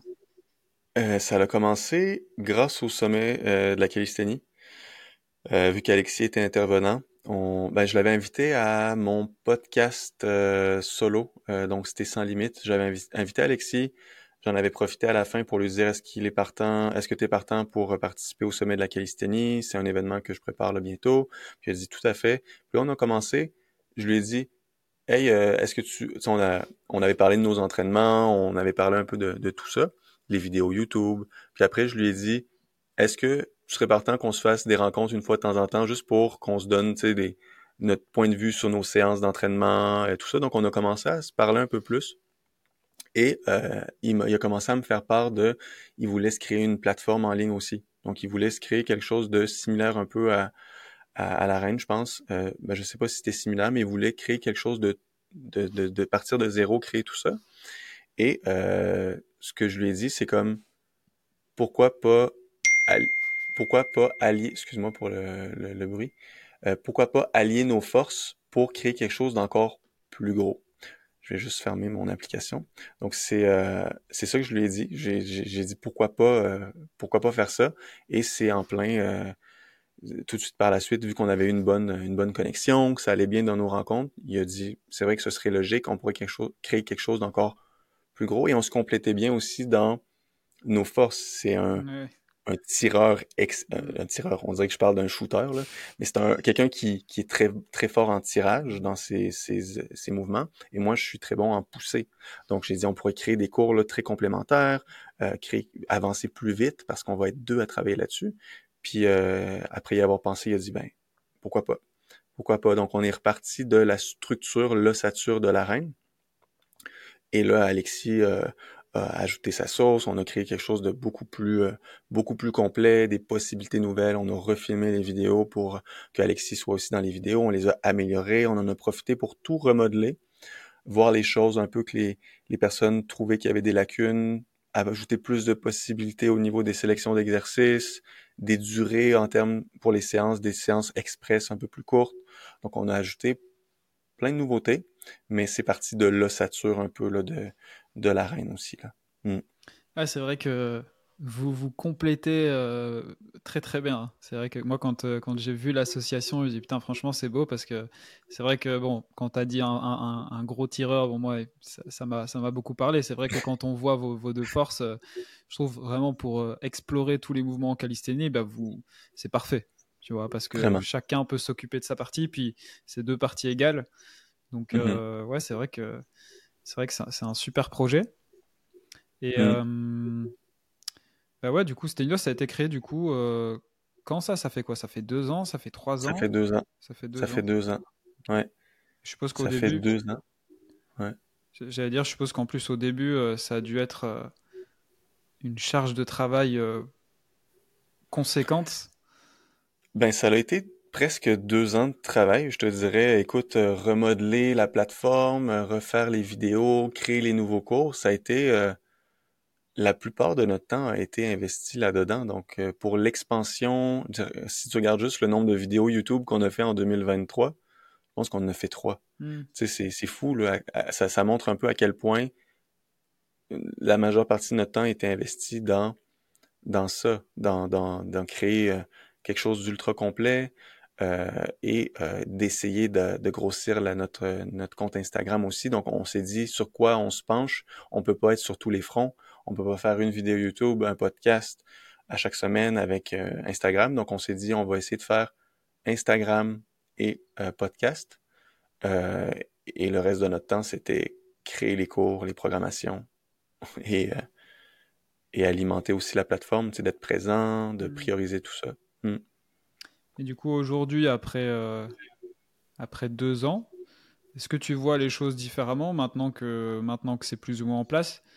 Est-ce que tu as de la vision un peu sur, euh, je sais pas, sur l'année prochaine, sur euh, dans cinq ans, sur dans dix ans? Bon, peut-être pas, pas dix ans, mais maintenant que c'est un peu plus stable, est-ce que, est -ce que tu te vois rester dans cette stabilité rien changer, peut-être, je sais pas, travailler un peu moins, reprendre du contenu sur d'autres plateformes. Enfin, encore une fois, tu me partages ce que tu as envie de partager. Oui, oui. Ben, présentement, avec la situation actuelle, c'est sûr que ça va être difficile de me projeter euh, dans l'avenir, vu que vu la nouvelle, vu que Alexis a annoncé euh, récemment qu'il voulait partir là, euh, explorer d'autres d'autres choses, d'autres contenus, ne pas juste se, se, se, mettre dans la calisthénie, avoir l'étiquette calisthénie, mais d'aller explorer, de pouvoir là, aller dans d'autres domaines, d'autres choses. et Alexis, si on regarde aussi ses dernières vidéos YouTube, c'est quelque chose qui commençait à explorer, vouloir voir les arts martiaux. il avait fait une vidéo un peu son approche sur sa pratique physique. C'est quelqu'un qui est beaucoup plus, euh, qui veut explorer beaucoup plus de choses que moi, qui est un passionné de calisthénie. Moi, tu me dis, euh, accorde un peu plus de temps à explorer une nouvelle discipline. Je vais dire non, c'est du temps que je peux investir dans la calisthénie. Mm. Oublie ça, tu sais. Donc, c'est sûr que vu la nature d'Alexis de vouloir explorer tout ça, Stenios, vu que c'est une entreprise qui était créée pour la calisthénie, ça devenait difficile pour l'objectif à long terme, pour la vision à long terme. De là, la décision aussi euh, d'Alexis euh, pour avoir plus de liberté, pour pouvoir explorer tout ça. Donc, pour la vision à long terme de Stenios, là, je t'avouerai que je suis très au jour le jour, vu que la nouvelle est très récente. Je vais voir dans quoi je vais me lancer. Euh, là, c'est sûr aussi que en termes de, de restructure, de, de, contenu, je vais devoir aussi modifier beaucoup de choses. Donc là, c'est un peu de reculer un petit peu en arrière, modifier les choses. Donc, je suis pas encore dans le après, je suis dans le refaire des choses qui ont déjà mm-hmm. été faites. Mm-hmm. Donc là, ça devient un peu plus difficile. Euh, mais l'avenir, j'ai comme des, des, pistes que je veux explorer prochainement après que je me sois un peu remis sur, euh, sur le, chemin, euh, sur la progression. Mais je pense que présentement, ce que je réalise, c'est que la lacune de Stenios, c'est que je m'adresse déjà aux personnes qui savent qu'ils veulent apprendre des mouvements avancés. Et je m'adresse pas aux personnes qui sont pas conscients qu'ils veulent apprendre ces mouvements-là. Hmm. Et si je fais allusion à la, beaucoup de clients que j'ai eus, c'est quelque chose qui se développe. Mais à la base, tu veux commencer la calisthénie juste pour dépendre moins du gym, avoir un physique athlétique, être plus en forme, t'entraîner à la maison. Et, après, tu découvres, OK, c'est quoi ce mouvement-là? Ça, c'est le front lever. C'est génial, je veux essayer d'apprendre ce mouvement-là, mais à la base, la personne, elle voulait avoir un physique plus, euh, plus développé, euh, gagner en force, euh, de pas devoir euh, prendre son auto pendant 30 minutes pour aller au gym parce qu'elle a un garage puis elle peut s'entraîner chez elle. Donc, je vais essayer de m'adresser plus aux personnes qui ne savent pas qu'ils veulent apprendre des mouvements plus avancés. Et là, ça va pouvoir rejoindre beaucoup plus de personnes. Et là, je vais pouvoir faire tomber en amour ces personnes-là avec le processus, la progression et tout ça. Parce que là, je me rends compte que je me fermais beaucoup de portes à parler de planches, de full, de, de front lever. C'est des personnes qui savent déjà l'existence de ces mouvements-là, mais en réalité, toi, tu dois le voir aussi avec tes clients. Il y en a plein qui développent l'intérêt d'apprendre des mm-hmm. mouvements plus tard aussi, là. Donc, c'est ça la beauté de la chose, c'est de leur faire, de leur montrer la suite. C'est quoi après? Mais avec une approche différente pour les, les, les, faire rentrer dans le processus. Hmm. C'est super intéressant. C'est vrai que tu peux avoir du coup plus de monde euh, par rapport à ça. Est-ce que toi, en, dehors de la, de temporalité, en dehors de, tu, vois, tu mets Stenios de côté, est-ce que euh, que tu as déjà eu d'autres projets? Alors évidemment en lien avec la calisthénie, je te demande pas de me dire que tu veux acheter une ferme et puis la retaper. Euh, je t'ai pas invité pour ça. Mais est-ce qu'en dehors de, de, ta plateforme en ligne, etc., est-ce que tu as déjà eu d'autres projets euh, que tu voulais faire, explorer, mettre en place euh, dans ta vie? En, termes en, lien avec la calisthénie, c'est sûr que je me, je me, suis fait approcher plusieurs fois ici euh, au Québec par, euh, par des kinésiologues, donc des entraîneurs qui ont été à l'université, qui ont fait leur formation, euh, et aussi des, des entreprises qui donnent des formations auprès de professionnels de la santé pour faire découvrir la calisthénie. Et ça, c'est quelque chose que je veux explorer au courant des prochaines années, de montrer une façon un peu plus structurée J'aime pas le mot système. J'aime pas le mot système parce que, mais finalement, avec les années, on développe un peu plus tout un peu notre méthode, un mélange de plein de choses, mais d'avoir une approche structurée pour montrer aux, aux, aux, entraîneurs, aux professionnels de la santé comment ils peuvent intégrer un peu de calisthénie dans la programmation de leurs clients s'ils veulent apprendre la calisthénie. Parce que ça arrive très souvent que je reçois des messages de d'amis qui sont kinésiologues, des, personnes que je connais qui me disent Hey Simon, j'ai un client qui veut apprendre le front lever, j'ai aucune idée quoi faire. Peux-tu m'aider? Là, je leur envoie un, exemple de programmation, des exemples pour la sélection d'exercices, je leur montre comment, et je suis persuadé que non seulement ça ferait découvrir la calisthénie, parce que ma mission reste toujours la même, la, plus grosse mission, c'est de faire découvrir ça au plus de personnes possible. Je suis persuadé que ça aiderait à faire connaître la calisthénie davantage, mais aussi ça viendrait rejoindre des personnes qui sont intéressées par ça et qui veulent aussi bien le montrer aux personnes. Donc de créer des, des formations, des ateliers qui s'adressent aux entraîneurs pour qu'eux ils puissent le montrer à leurs clients. Ouais, c'est intéressant. En tout cas, moi, il y, a quelque chose qui m'a un peu tilté dans ce que tu viens de dire, où toi, du coup, euh, ta mission, entre guillemets, ou ce qui te parle le plus, c'est de faire découvrir, c'est ça que tu as dit, hein, de faire découvrir la calisthénie au plus de monde possible. Et c'est vrai qu'on l'a entendu plusieurs fois où toi, euh, ouais, c'est quelque chose qui tellement ça te, tellement ça ça te parle que tu as envie d'en parler autour de toi, etc. Même quand tu me parlais de la création de ta chaîne YouTube. C'est vrai que je te comparais, enfin, j'étais rapidement en train de me comparer. C'est vrai que moi, c'est un peu différent. Je me sens, je me sens bah, très similaire, évidemment, par rapport à, par rapport à toi sur, euh, sur, sur la vision de la calisthénie, sur euh, le coaching, etc. Mais moi, j'ai plus l'impression que la petite subtilité, c'est que j'aime euh, j'aime juste bien faire apprendre la chose. Mmh tu vois, je, je, je, pense que je m'en fous d'avoir de, d'avoir de plus en plus de monde et je te parle pas d'argent ici, je te parle juste que je m'en fous de, de, dire ouais la calisthénie machin, c'est pas trop. Moi c'est pas vraiment ça qui me qui m'importe le plus. C'est plus une fois que je travaille avec quelqu'un, lui montrer que voilà je, je, vais être ton gars pour euh, pour euh, oui. t'apprendre ça correctement et pour euh, que tu gardes du sport dans, dans, dans ta life. Et moi c'est vraiment ça au final qui me tu vois qui me fait plus vibrer que de le crier partout et d'essayer d'avoir de, une plus grosse communauté, etc. Enfin bref, là, je, là, je te parle vraiment sur le, le macro, tu, sais, tu m'as demandé 5 ans, 10 ans. Oui, ouais, bien sûr. C'est plus mon objectif, mais Mhm. c'est sûr qu'au jour le jour, mon objectif, c'est mes clients, c'est les faire avancer le plus possible, leur donner tous les outils pour y parvenir. Et la plus grosse victoire que je peux avoir dans une journée, c'est un client qui m'envoie sa première répétition de handstand push-up, ses premières secondes de, de straddle planche. Ça, il n'y a rien qui bat ça en termes de sentiment de voir ses clients progresser. Mais à l'âge que je suis, au niveau que je suis, vu que ça fait quand même plusieurs années que je suis là-dedans, j'essaie de voir l'image globale de mon entreprise. Si un jour je dois léguer ça, tu sais, quand je vais être plus vieux aussi, c'est sûr que au plus que j'avance, au plus que je commence à penser au macro, à l'objectif de l'entreprise, pas de Simon Mto, mais de l'entreprise, ça va être quoi plus tard si un jour j'ai à, pour X raisons, euh, idéalement je voudrais pas léguer ça, mais si un jour quelqu'un doit reprendre le flambeau, Mm. Euh, c'est quelque chose que je, commence, même si je suis très au jour le jour comme personne, je suis quelqu'un qui a de la difficulté à voir très loin. Veux, veux pas, c'est quelque chose que je commence à penser aussi. L'entreprise et Simon Mto. Stenios, c'est quoi?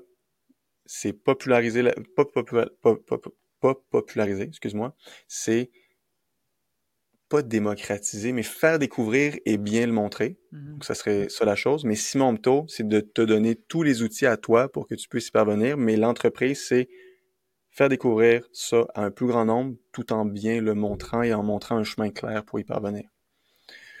Mais ouais. Oh, bah, c'est cool, c'est c'est super intéressant en tout cas. J'avais euh, j'avais deux trois petites questions en stock. Je sais pas si tu me vois depuis tout à l'heure. C'est comme ça que j'aime bien bien avancer. Euh, Je pense à des choses en fonction de ce que tu me racontes, je note, etc. Il y a deux trois questions que je voulais te te, te, poser en plus. Si euh, si aujourd'hui là maintenant il n'y a pas de tu, tu, tu dois absolument pas te soucier de l'argent, tu vois. Donc euh, on vit dans un monde qui n'existe pas sur une nouvelle planète. Il n'y a pas de thunes. Qu'est-ce que tu fais de, de différent dans ton quotidien, dans ta semaine, si euh, voilà, s'il n'y a pas de s'il a pas de problème d'argent. Enfin, s'il n'y a pas d'argent, un monde sans argent. S'il n'y a pas d'argent, écoute, c'est, une très, très, très bonne question parce que je changerais pas grand-chose, je pense, parce que j'ai de la difficulté à arrêter. Ça veut dire que j'aime ça. tu sais. Et les, les lundis, euh, dans le sens que je travaille le samedi, dimanche aussi parce que, tu sais, je c'est ma passion. Puis le lundi, quand si on regarde, c'est sûr que là on est entrepreneur, on n'a pas de, on n'a pas de notion de telle journée, c'est le début de la semaine. Euh, tu on travaille un peu euh, partout, mais quand même, j'ai de la difficulté à arrêter. Tu le soir il est 8 heures, euh, je réponds à un vocal, Amélie elle me dit OK, là, déconnecte, là, on s'en va se coucher bientôt. Là. Il faut que tu sais que tu as de la difficulté à dormir si tu travailles trop tard. Tu. Donc, j'ai de la difficulté. Donc, en termes de passion, dans, dans, dans ce que je fais, c'est sûr que je changerai euh, rien pour mon travail, tout ça. C'est sûr qu'il y a certaines tâches euh, que je changerai en termes de, de, déléguer plus. Je pense que c'est ça. Là. Je suis rendu à un stade où ce que déléguer me ferait du bien. Donc, je, je, je, je serai plus dans le macro, la direction principale de l'entreprise, et moins dans le micro, toutes les petites tâches. Et euh, j'explorerai beaucoup de, de, d'autres avenues euh, pour la calisthénie, c'est créer créer de la merch, créer des, des, choses un peu qui si on parle parce que là on s'entend que le le e-commerce c'est pas évident puis tout ça, mais si on enlève le, le, le, côté argent, je me ferais du plaisir à créer des produits, créer des t-shirts à mon image avec le, le brand Stenios. J'irai dans explorer ces choses-là un peu plus là, que là présentement je prends pas le temps de penser à ça parce que je suis dans le action au jour le jour. Là. Mm-hmm. Et je passerai, euh, je, je, trouverai une façon de, en, vu que je déléguerai plus, j'aurai plus de temps à, à rien penser là-dedans aussi. Puis ça, on a, on a tous besoin pour, pour pouvoir créer. Donc, vu que je suis dans l'action au jour le jour, j'ai de la difficulté à, à créer de l'espace dans mon cerveau pour pouvoir penser à, à d'autres choses. Et aussi, c'est sûr que vu que j'ai un enfant, euh, je vais être père bientôt je vais avoir un enfant en 2024, ça va être d'avoir la possibilité d'être libre en termes de gestion de temps, de pas me dire que il faut que je travaille absolument sur quelque chose, mais que j'ai le goût de le faire, mais que je peux me permettre de être un peu plus libre en termes de gestion de temps. Hmm. Ouais, bah, je sais pas si ça répondait bien à ta question. Ouais, aussi, si, carrément. Carrément. Après, évidemment, moi, j'ai déjà.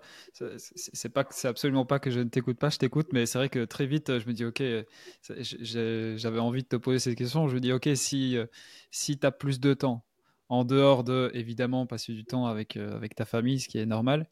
C'est quoi les occupations de, de Simon Amto euh, hors calisthénie?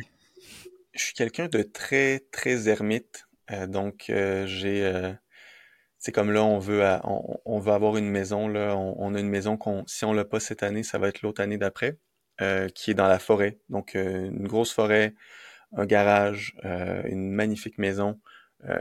et mon objectif, ce serait de créer un gros garage où ce que je peux m'entraîner à mon image, mes couleurs, tout le, le, stock pour me filmer et ça, j'ai hâte, ça va, je vais être épanoui là-dedans, je vais avoir du plaisir. Mais en termes d'occupation, de choses, c'est sûr, voyager un peu plus, tu sais, peut-être euh, me permettre là de, on a toujours voulu avec ma copine avoir un, une vanne, un van life un peu là, une vanne avec euh, un lit, euh, t'as tout dedans, puis on irait avec euh, notre chien, une paire d'anneaux que je peux m'entraîner un peu partout au Canada. On fait un road trip dans l'Ouest, tu sais, de d'en profiter un peu plus. Puis en plus, j'ai la possibilité, dans le sens que mon entreprise est sur le web, et je fais une pratique, une discipline qui peut se faire partout. Donc, ce mmh. serait magnifique et génial de faire ça. On l'a déjà fait il y a quelques années aux États-Unis. C'était incroyable de se dire qu'à chaque journée, j'avais un gym différent. C'était un parc extérieur où il y avait des arbres, tu t'entraînes dehors, c'est incroyable. Puis ça, de revivre ça, ce serait vraiment euh, très plaisant. Est-ce que justement tu arrives à, décrocher à 100% Parce que je te, mmh. je, te prends mon exemple. Euh, bon là, ces deux dernières années, ça a été non-stop investissement dans le business parce que bah, moi j'ai débarqué à Toulouse, j'avais euh, trois clients qui me payaient 50 euros et, euh, et j'avais bah, toutes les charges à payer, donc j'avais pas le choix de me bouger le fion. Et, et en fait, maintenant, je me rends compte que ça fait tellement de temps, bah, ça fait que deux ans, mais c'est quand même long, tellement de temps où je suis à 2000%, que même si en fait mon envie, elle est de pouvoir décrocher, euh, je suis tellement dans un, dans, un, dans un, j'ai pris une autoroute sur limite plusieurs années et, même si j'ai envie, j'arrive pas. En tout cas, tu, vois, par exemple, cette année, je suis parti, je suis parti quelques fois où je, me dis, ok, mec, vas-y, déconnecte. Et c'est un stress en fait. Mmh tu vois? Donc moi, je me dis, je pense que clairement, je te prends mon cas, je pense que clairement, j'y arriverai à un moment donné. Mais je pense que la, période où je me dirais, ok, bon bah voilà, j'ai trouvé comment déléguer. ça y est, maintenant tu vas pouvoir un peu revivre pour d'autres choses, pour voyager, découvrir, parce que c'est des choses qui me parlent, tu vois. oui. J'adorerais faire ça. Mais là, tu me dis aujourd'hui, ok, viens, on part 60 jours aux États-Unis. je serai en mode, attends, attends, attends, attends. Euh, ok, cool, mais euh, chaud. Ben écoute, idem, pareil pour moi. Ça résonne beaucoup avec ma situation actuelle. On dirait que j'étais à 200% pendant deux ans. Même avant ça, j'étais très investi aussi quand c'était la reine, tout ça. Et euh, la période où ce que j'ai moins, j'allais moins bien, où ce que je faisais de l'insomnie, ça m'a beaucoup remis en question sur ce que je veux pour la suite. Et pour être franc avec toi, je sais que c'est pour certaines personnes, c'est pas logique. Mais comment que je vois ça, c'est que je me suis dit, OK, Simon, pour les cinq prochaines années, tu travailles du 60-70 heures par semaine pour avoir une liberté pour le reste de ta vie. Et je sais que ça peut sembler illogique pour certaines personnes parce que oui, je sais qu'on peut tomber malade du jour au lendemain, la vie, tu peux avoir un accident, tout ça, ce n'est pas euh, logique. Mais vu que j'aime ça, c'est autre chose. Faire 60, 70 heures dans quelque chose que t'aimes, que tu crées de toutes pièces, versus faire 60, 70 heures d'un travail où ce que t'es un robot que tu détestes, c'est pas la même chose. Donc moi, je trouve ça réaliste pour moi présentement parce que je me dis, je vais être père bientôt, je vais être présent pour eux, je veux monter quelque chose, je veux atteindre mon prime en termes de business et physique. Là, c'est un gros challenge que je me mets parce qu'il me reste pas beaucoup de temps mais je veux tout faire dans mon pouvoir pour y arriver, pour après que je puisse apprendre à décrocher progressivement parce que je vais avoir la possibilité de. Mais comme tu l'as dit, je pense que c'est quelque chose qui se pratique, qui va devoir être progressif, parce que le jour que je vais pouvoir me permettre ça, je pense pas que je vais être capable tout de suite. Hmm. Comme tu l'as dit, c'est toujours là t'arrêtes puis tu te culpabilises. T'es comme ben non, je, pourrais être en train de faire. C'est ça le, le, couteau à double tranchant de notre travail, c'est les, les moments que t'arrêtes, tu dis je pourrais être en train de penser à, du contenu, je pourrais être en train de créer un script, je pourrais être en train de prendre de l'avance sur quelque chose. Et c'est ça qui est difficile dans notre travail, c'est qu'on peut toujours en faire plus, mm. même si tu travailles 60 heures par semaine. Et tu l'as très très bien dit. Je pense que c'est quelque chose que avec le temps, quand tu vas pouvoir, quand on va pouvoir, va falloir qu'on pratique parce qu'on n'est pas bon présentement. ouais, mais c'est vrai que ça, me fait plaisir de pouvoir parler de ça avec quelqu'un d'autre parce que parce que c'est ce que je c'est ce que je vis à 2000% et tu vois même même le fait d'en parler euh, je me dis putain parfois je dirais pas que c'est que c'est nocif pour euh, ma santé ou quoi parce que je suis super épanoui dans ce que je fais mais c'est vrai que parfois j'en viens à un point où je me dis putain euh, j'ai du mal à profiter de la vie tu vois mmh j'ai du mal à profiter de la vie, j'ai du mal à, à, me prendre un jour off. Ouais. Je sais pas quand est-ce que c'est la dernière fois que j'ai pris un vrai jour off, tu vois. Mm-hmm. Ça n'existe pas. Et je, je, je saurais même pas quoi faire actuellement, tu vois. je, je, marcherais dans la ville et je suis oh, putain, qu'est-ce que, qu'est-ce que je fais euh? Tu vois, pas, d'entraînement, pas de. Et ça a été super progressif parce que j'étais pas. Enfin, tu vois, il y a, il y a deux ans, j'étais pas la même personne. Deux ans encore avant, j'étais pas le même. Et, et parfois, je me, je me dis, putain, mais comment j'étais quand j'avais, euh, tu vois, 16 ans et que je, mmh tu me parlais de calisthénie et je dis, c'est quoi calisthénie, tu vois Ou je m'entraînais pas. Tu vois, bon, après, c'est différent parce que es, enfin, moi, personnellement, j'étais adolescent quand euh, j'ai commencé à 17, à 17 ans la calisthénie.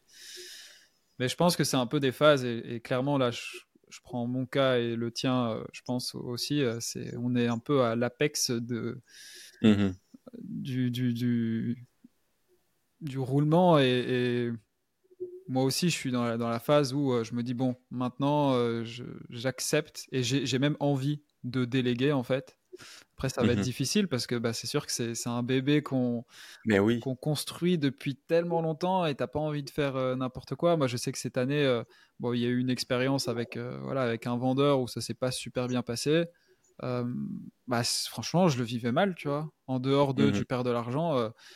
je me dis putain, comment est-ce que je vais réussir à, à déléguer? Et ouais, je pense que je suis un peu dans cette période là maintenant où, où j'ai envie de le faire de plus en plus parce que je me dis c'est pas viable, tu vois. Je peux pas, je peux pas profiter de vie sociale correcte. Mais c'est logique aussi, c'est difficile de faire confiance quand tu délègues parce que c'est tu t'investis corps et âme dans quelque chose et c'est tellement quelque chose qu'on qu'on a à cœur que de dire quelqu'un va prendre euh, va, va s'occuper de quelque chose, c'est sûr que tu as peur que ce soit un peu moins bien fait, que ce soit bien fait, que, que quand tu as des erreurs dans, dans la chose que tu délègues aussi. Puis ça, c'est apprendre à, trouver la bonne personne, à faire confiance aussi. Mais c'est un lâcher prise qui est pas évident. Tu sais, j'ai un de mes amis, euh, c'est incroyable, c'est euh, un, un, Québécois, qu'il avait son gym physique, il a toujours son gym physique, mais là, il est rendu avec 15 employés, mais il est passé de seul à 15 employés. C'est un gars, là, il est admirable, euh, sérieusement, c'est un, entrepreneur incroyable. Et, euh, et même là, on a une discussion, on, essaie de se faire des discussions, pas beaucoup par année, mais à chaque fois, on essaie de prendre le temps de se parler. Et il me disait, ça fait 10 ans, et c'est, ça l'a changé, mais quand même, tu as des stress qui sont nouveaux. Mm. Il dit comme là, j'ai 10 j'ai 12 employés. C'est c'est comme gérer, quand tu rentres dans la gestion de personnes, c'est une toute autre histoire, là, puis c'est, c'est, c'est apprendre à gérer, c'est, comme des enfants, c'est comme, euh, ah, prendre le temps de parler, les problèmes, après de gérer un autre camp, il y a un feu qui s'allume à gauche, il faut que tu ailles l'éteindre, euh, après ça repart de l'autre côté.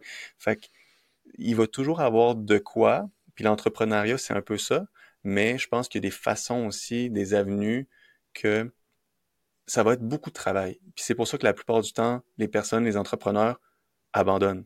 Et l'illusion de l'entrepreneur, la personne qui se lance en entrepreneuriat en disant qu'il va faire plus d'argent rapidement, c'est pour ça que quand je vois toutes les personnes qui se lancent en, entrepreneuriat, les, les, jeunes coachs, je suis comme la, la, chose que tu vas devoir développer, c'est l'endurance face à l'inconfort. Mm. Ça, là, c'est la meilleure qualité que tu dois développer, c'est être capable de faire des, des, changements de décision, des prises de décision rapidement, d'être capable de, de t'adapter quand il y a une difficulté et aussi d'être patient parce que la plupart abandonnent. Pendant, t'as 5-10 ans à travailler comme un fou, puis après, tu aurais pu exploser, mais les personnes abandonnent avant ça parce qu'ils ils essayent pas, ils se remettent pas en question, ils, ils arrêtent. Et je pense que c'est ça qui fait la différence avec les personnes qui réussissent et ceux qui réussissent pas, c'est ils sont endurants face à l'inconfort, puis ils perdurent, puis ils essayent, ils essayent. Mais je pense qu'on va avoir nos, nos, lots de difficultés, euh, ils vont être différents, qu'on va être plus loin, peut-être, euh, Martin, on s'en parlera, j'ai hâte de voir dans quelques années. Mais pour l'instant, je, je, je, je suis très, très, très d'accord et je partage les mêmes choses que toi, que je suis incapable de prendre une journée de repos. Et quand j'en prends une, je lis un livre sur l'entrepreneuriat ou je lis un livre sur la mot le, être efficace. Puis là, je lis ça, puis je Puis Amélie a dit, tu décroches pas, là, tu lis encore quelque chose sur optimiser ta business. Donc, c'est toujours présent. Donc, euh, je suis tout à fait d'accord avec toi, puis euh, je pense qu'on on vit les mêmes choses présentement. Ouais, c'est super intéressant en tout cas de pouvoir partager ça. Euh, mm-hmm. Je pense qu'on arrive doucement à la fin. Moi, je voulais peut-être euh, te partager, te poser une toute dernière question pour un peu plus, un peu plus légère. On va réussir à décrocher cette fois-ci. un peu plus légère pour, euh, clôturer. Si tu devais nous partager allez, deux, trois euh, fun facts sur, sur Simon Amto, en dehors évidemment de Calisthénie, de, de Amélie qu'on connaît. je, je, connais Amélie, mais tu nous as un petit peu parlé. Qu'est-ce que tu pourrais nous dire sur toi pour donner peut-être un peu plus d'informations sur ceux qui écoutent le podcast, qui sont encore là Fun fact, euh, j'ai grandi à Madagascar. Je suis né en Belgique et euh, j'ai passé ma première année de ma vie au Tchad, en Afrique, et après j'ai été à Madagascar pendant 7 ans, 8 ans. Donc, je suis arrivé au Québec après dans un village où il y a plus de vaches que d'habitants. Ça, c'est une de mes, une de mes fun facts. Une autre que je pourrais, une autre que je pourrais dire, c'est que à l'âge de 6 ans, je suis tombé dans euh, la mer et il y avait un banc de baleines qui s'accouplait à côté de moi et c'est ce qui a fait en sorte que j'ai une phobie de la mer et en particulier des baleines. Fun fact numéro 2. ça, doit, ça doit faire peur ce truc-là. Le, bruit des baleines, C'est que pour certaines personnes, ça les relaxe, là, le... Ah. Moi, j'entends ça, ça me glace Ah. le sang. C'est... En plus, c'est inoffensif. C'est pas... euh, C'est juste gros. C'est juste énorme. Mais c'est pas un animal dangereux, mais c'est... C'est pas Trop gros, impressionnant. c'est immense. Ouais. c'est pas gros. c'est- Surtout quand t'as 6 ans et que t'es à côté de plein de baleines qui... euh, Ouais, et qui, et qui te lâchent ce son-là. Ça m'a euh, vraiment... euh, Après ça, mon père est venu me, me prendre dans l'eau. Et on était sur un bateau, parce qu'on était avec un des plus grands experts de baleines à bosse au monde. Et le gars, il voyait clairement pas les signaux du petit gars en détresse. J'étais comme en petite boule. Il m'a mis les écouteurs avec le sonore dans l'eau, avec les baleines, le bruit. Il m'a remis ces sons-là pendant que j'étais en train de, de, de- de traumatiser. Donc, euh, ça, c'est les fun facts que j'ai en tête là. Non, mais c'est bien. Ouais. C'est- deux, c'est deux, deux facts intéressants.